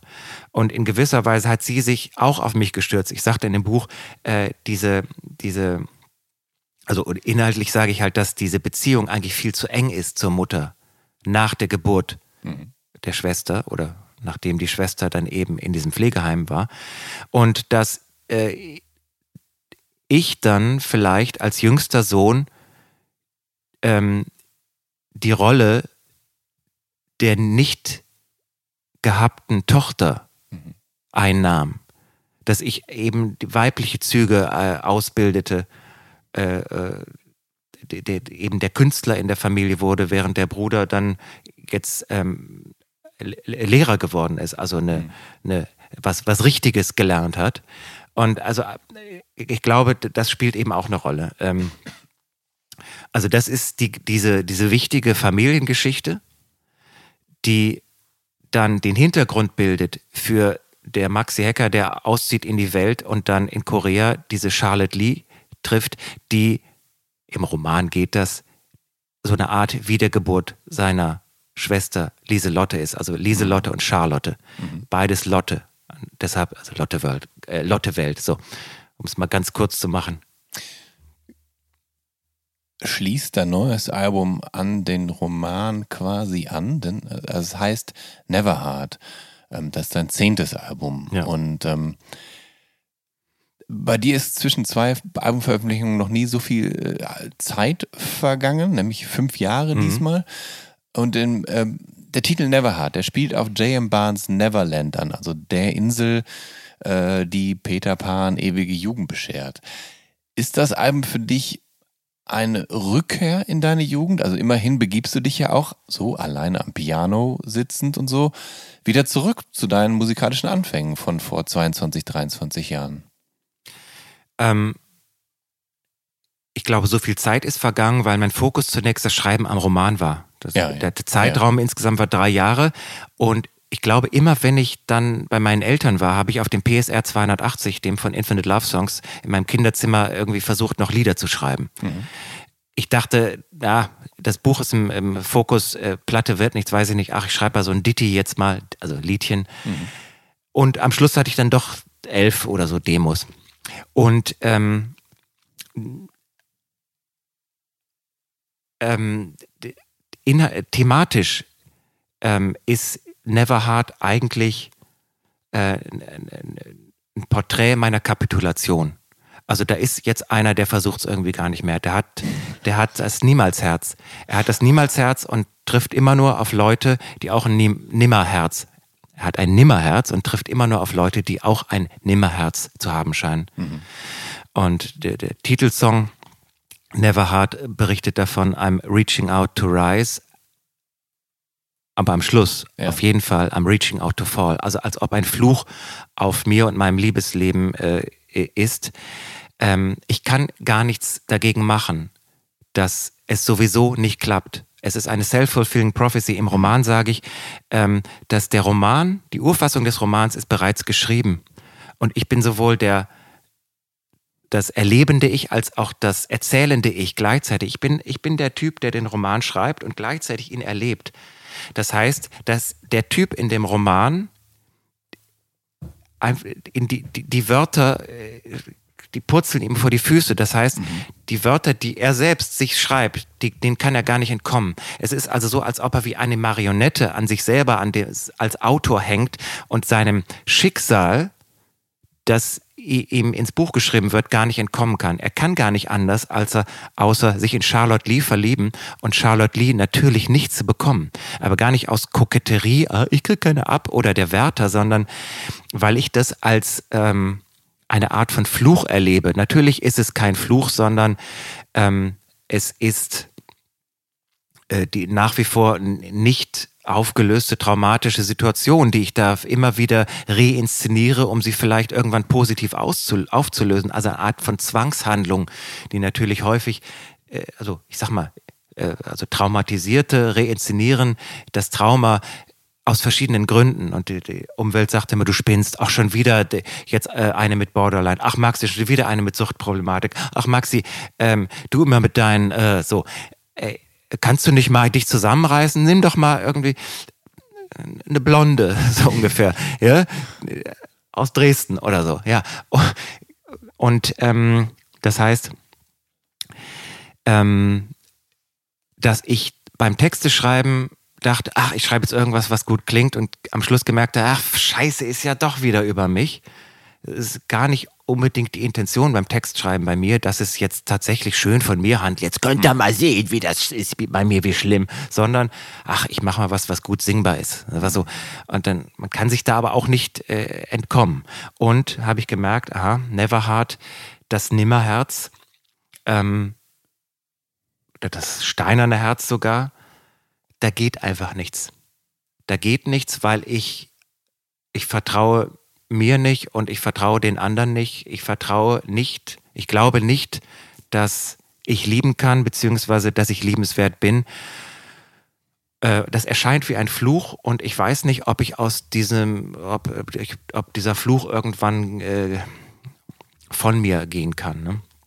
Und da habe ich eben jetzt ganz offen, offen angesprochen, so ist es. Das ist nicht nur das ähm, Broken Heart, das ist das Never Heart. So nach dem Motto, Pech gehabt, Arschloch. Sage ich jetzt mal. Gut. Ähm, Äh, Bei einem Song, da bin ich äh, stutzig Ja. geworden oder hellhörig. Ähm, und zwar bei Trying Hard to Never Understand. Kannst du dir vorstellen, wieso? Ich weiß gar nicht, weil er klingt wie äh, äh, diese typisch Mode Klavierballade. Ja, ganz genau. Äh, wie f- Somebody. Äh, somebody. Das sagte der Produzent, Ja. nee, der Mixing Engineer, Ja. der Jam. genau. Äh, ja, das interessanterweise, nein, äh, daher kommt das nicht. Das Lied kenne ich, weil ich kenne es nicht von Depeche Mode. Ich kenne es von Laura Chen beziehungsweise Faith Yang, die taiwanische äh, Ja. Indie-Popstar. Die hat nämlich Somebody auf Chinesisch gecovert. Und von ihr kenne ich das. Und ähm, nein, es war so, dass ich You're a Big Girl Now. Und zwar die erste Aufnahmesession von dieser Blood on the Tracks gehört habe. Da gibt es ja so auf den später erschienenen so eine ganz ruhige Version von You're a Big Girl Now, nicht diese mhm. später erschienene. Und habe so eine Gegenmelodie dazu gespielt. Und dadurch entstand das. Also übrigens äh, an alle Songwriter da draußen, zwei Tipps. Legt irgendwelche Lieder auf und spielt äh, dudelt dazu auf dem Klavier oder auf dem Instrument und versucht immer Gegenstimmen zu dem zu entwickeln, was da passiert. Der zweite Trick ist, dass man seine Lieder, die man sowieso schon hat, rückwärts abspielt und guckt, ob das auch funktioniert. Da, glaubt man ja nur bei sich selbst und nicht mal richtig. Also jetzt, es gibt ja so eben so diese ganzen äh, Songwriter-Kurse, wie ja. man das macht, und das wären jetzt meine beiden Ratschläge. Aber ähm, wir hatten ja genau von Trying Hard to Never Understand. Das ist eigentlich nur ein, das ist ein Ditty, so nenne ich das, mhm. oder so nennen wir das bei der Produktion. Ähm, heißt eigentlich Liedchen auf Deutsch, ist eher ein despektierlicher Begriff aber es ist inspiriert von Paul Buchanan. Insofern, auf der Mid-Air hat Paul Buchanan gesagt, ich habe einfach nur in gewisser Weise Fragmente geschrieben, ohne den Druck, jetzt auch einen ganzen Popsong draus zu machen, beziehungsweise ich brauche tatsächlich noch die Bridge, damit das ein Gesamtbild wird. Und das ist dann ein Ditty, aber positiv gemeint. Und also auch eine eigentlich nach spätestens nach Mid-Air eben eine schöne Kunstform. Das Lied, das eigentlich gar nichts will. Das eben nur als Stimmung im Raum ist. Hm. Und nicht so nach dem Motto, und jetzt das Feuerzeug, sondern nie das Feuerzeug. Ich kenne das tatsächlich von den Red Hot Chili Peppers. Mhm. Die hatten einen Song, der hieß Pretty Little Ditty. Naja. Ah ja. Okay, genau. Lieber Maxi, ich danke dir ganz herzlich für das Gespräch. Ja, äh, danke dir für die Zeit und die Einladung. Gerne, immer wieder. Liebe Zuhörerinnen, Zuhörer und alle irgendwo dazwischen, wenn ihr auf dem Laufenden bleiben wollt oder einfach neugierig seid, wie ich mit welchem meiner Gäste in was für einer Situation gesprochen habe, sollte den Instagram-Kanal des Visions oder Mint Magazins abonnieren oder meinen persönlichen unter Jan Schwarzkamp. Oder am besten alle drei. Also bleibt gesund und dem Podcast treu und dann hoffentlich bis zur nächsten Episode von Der Soundtrack meines Lebens, euer Jan Schwarzkamp.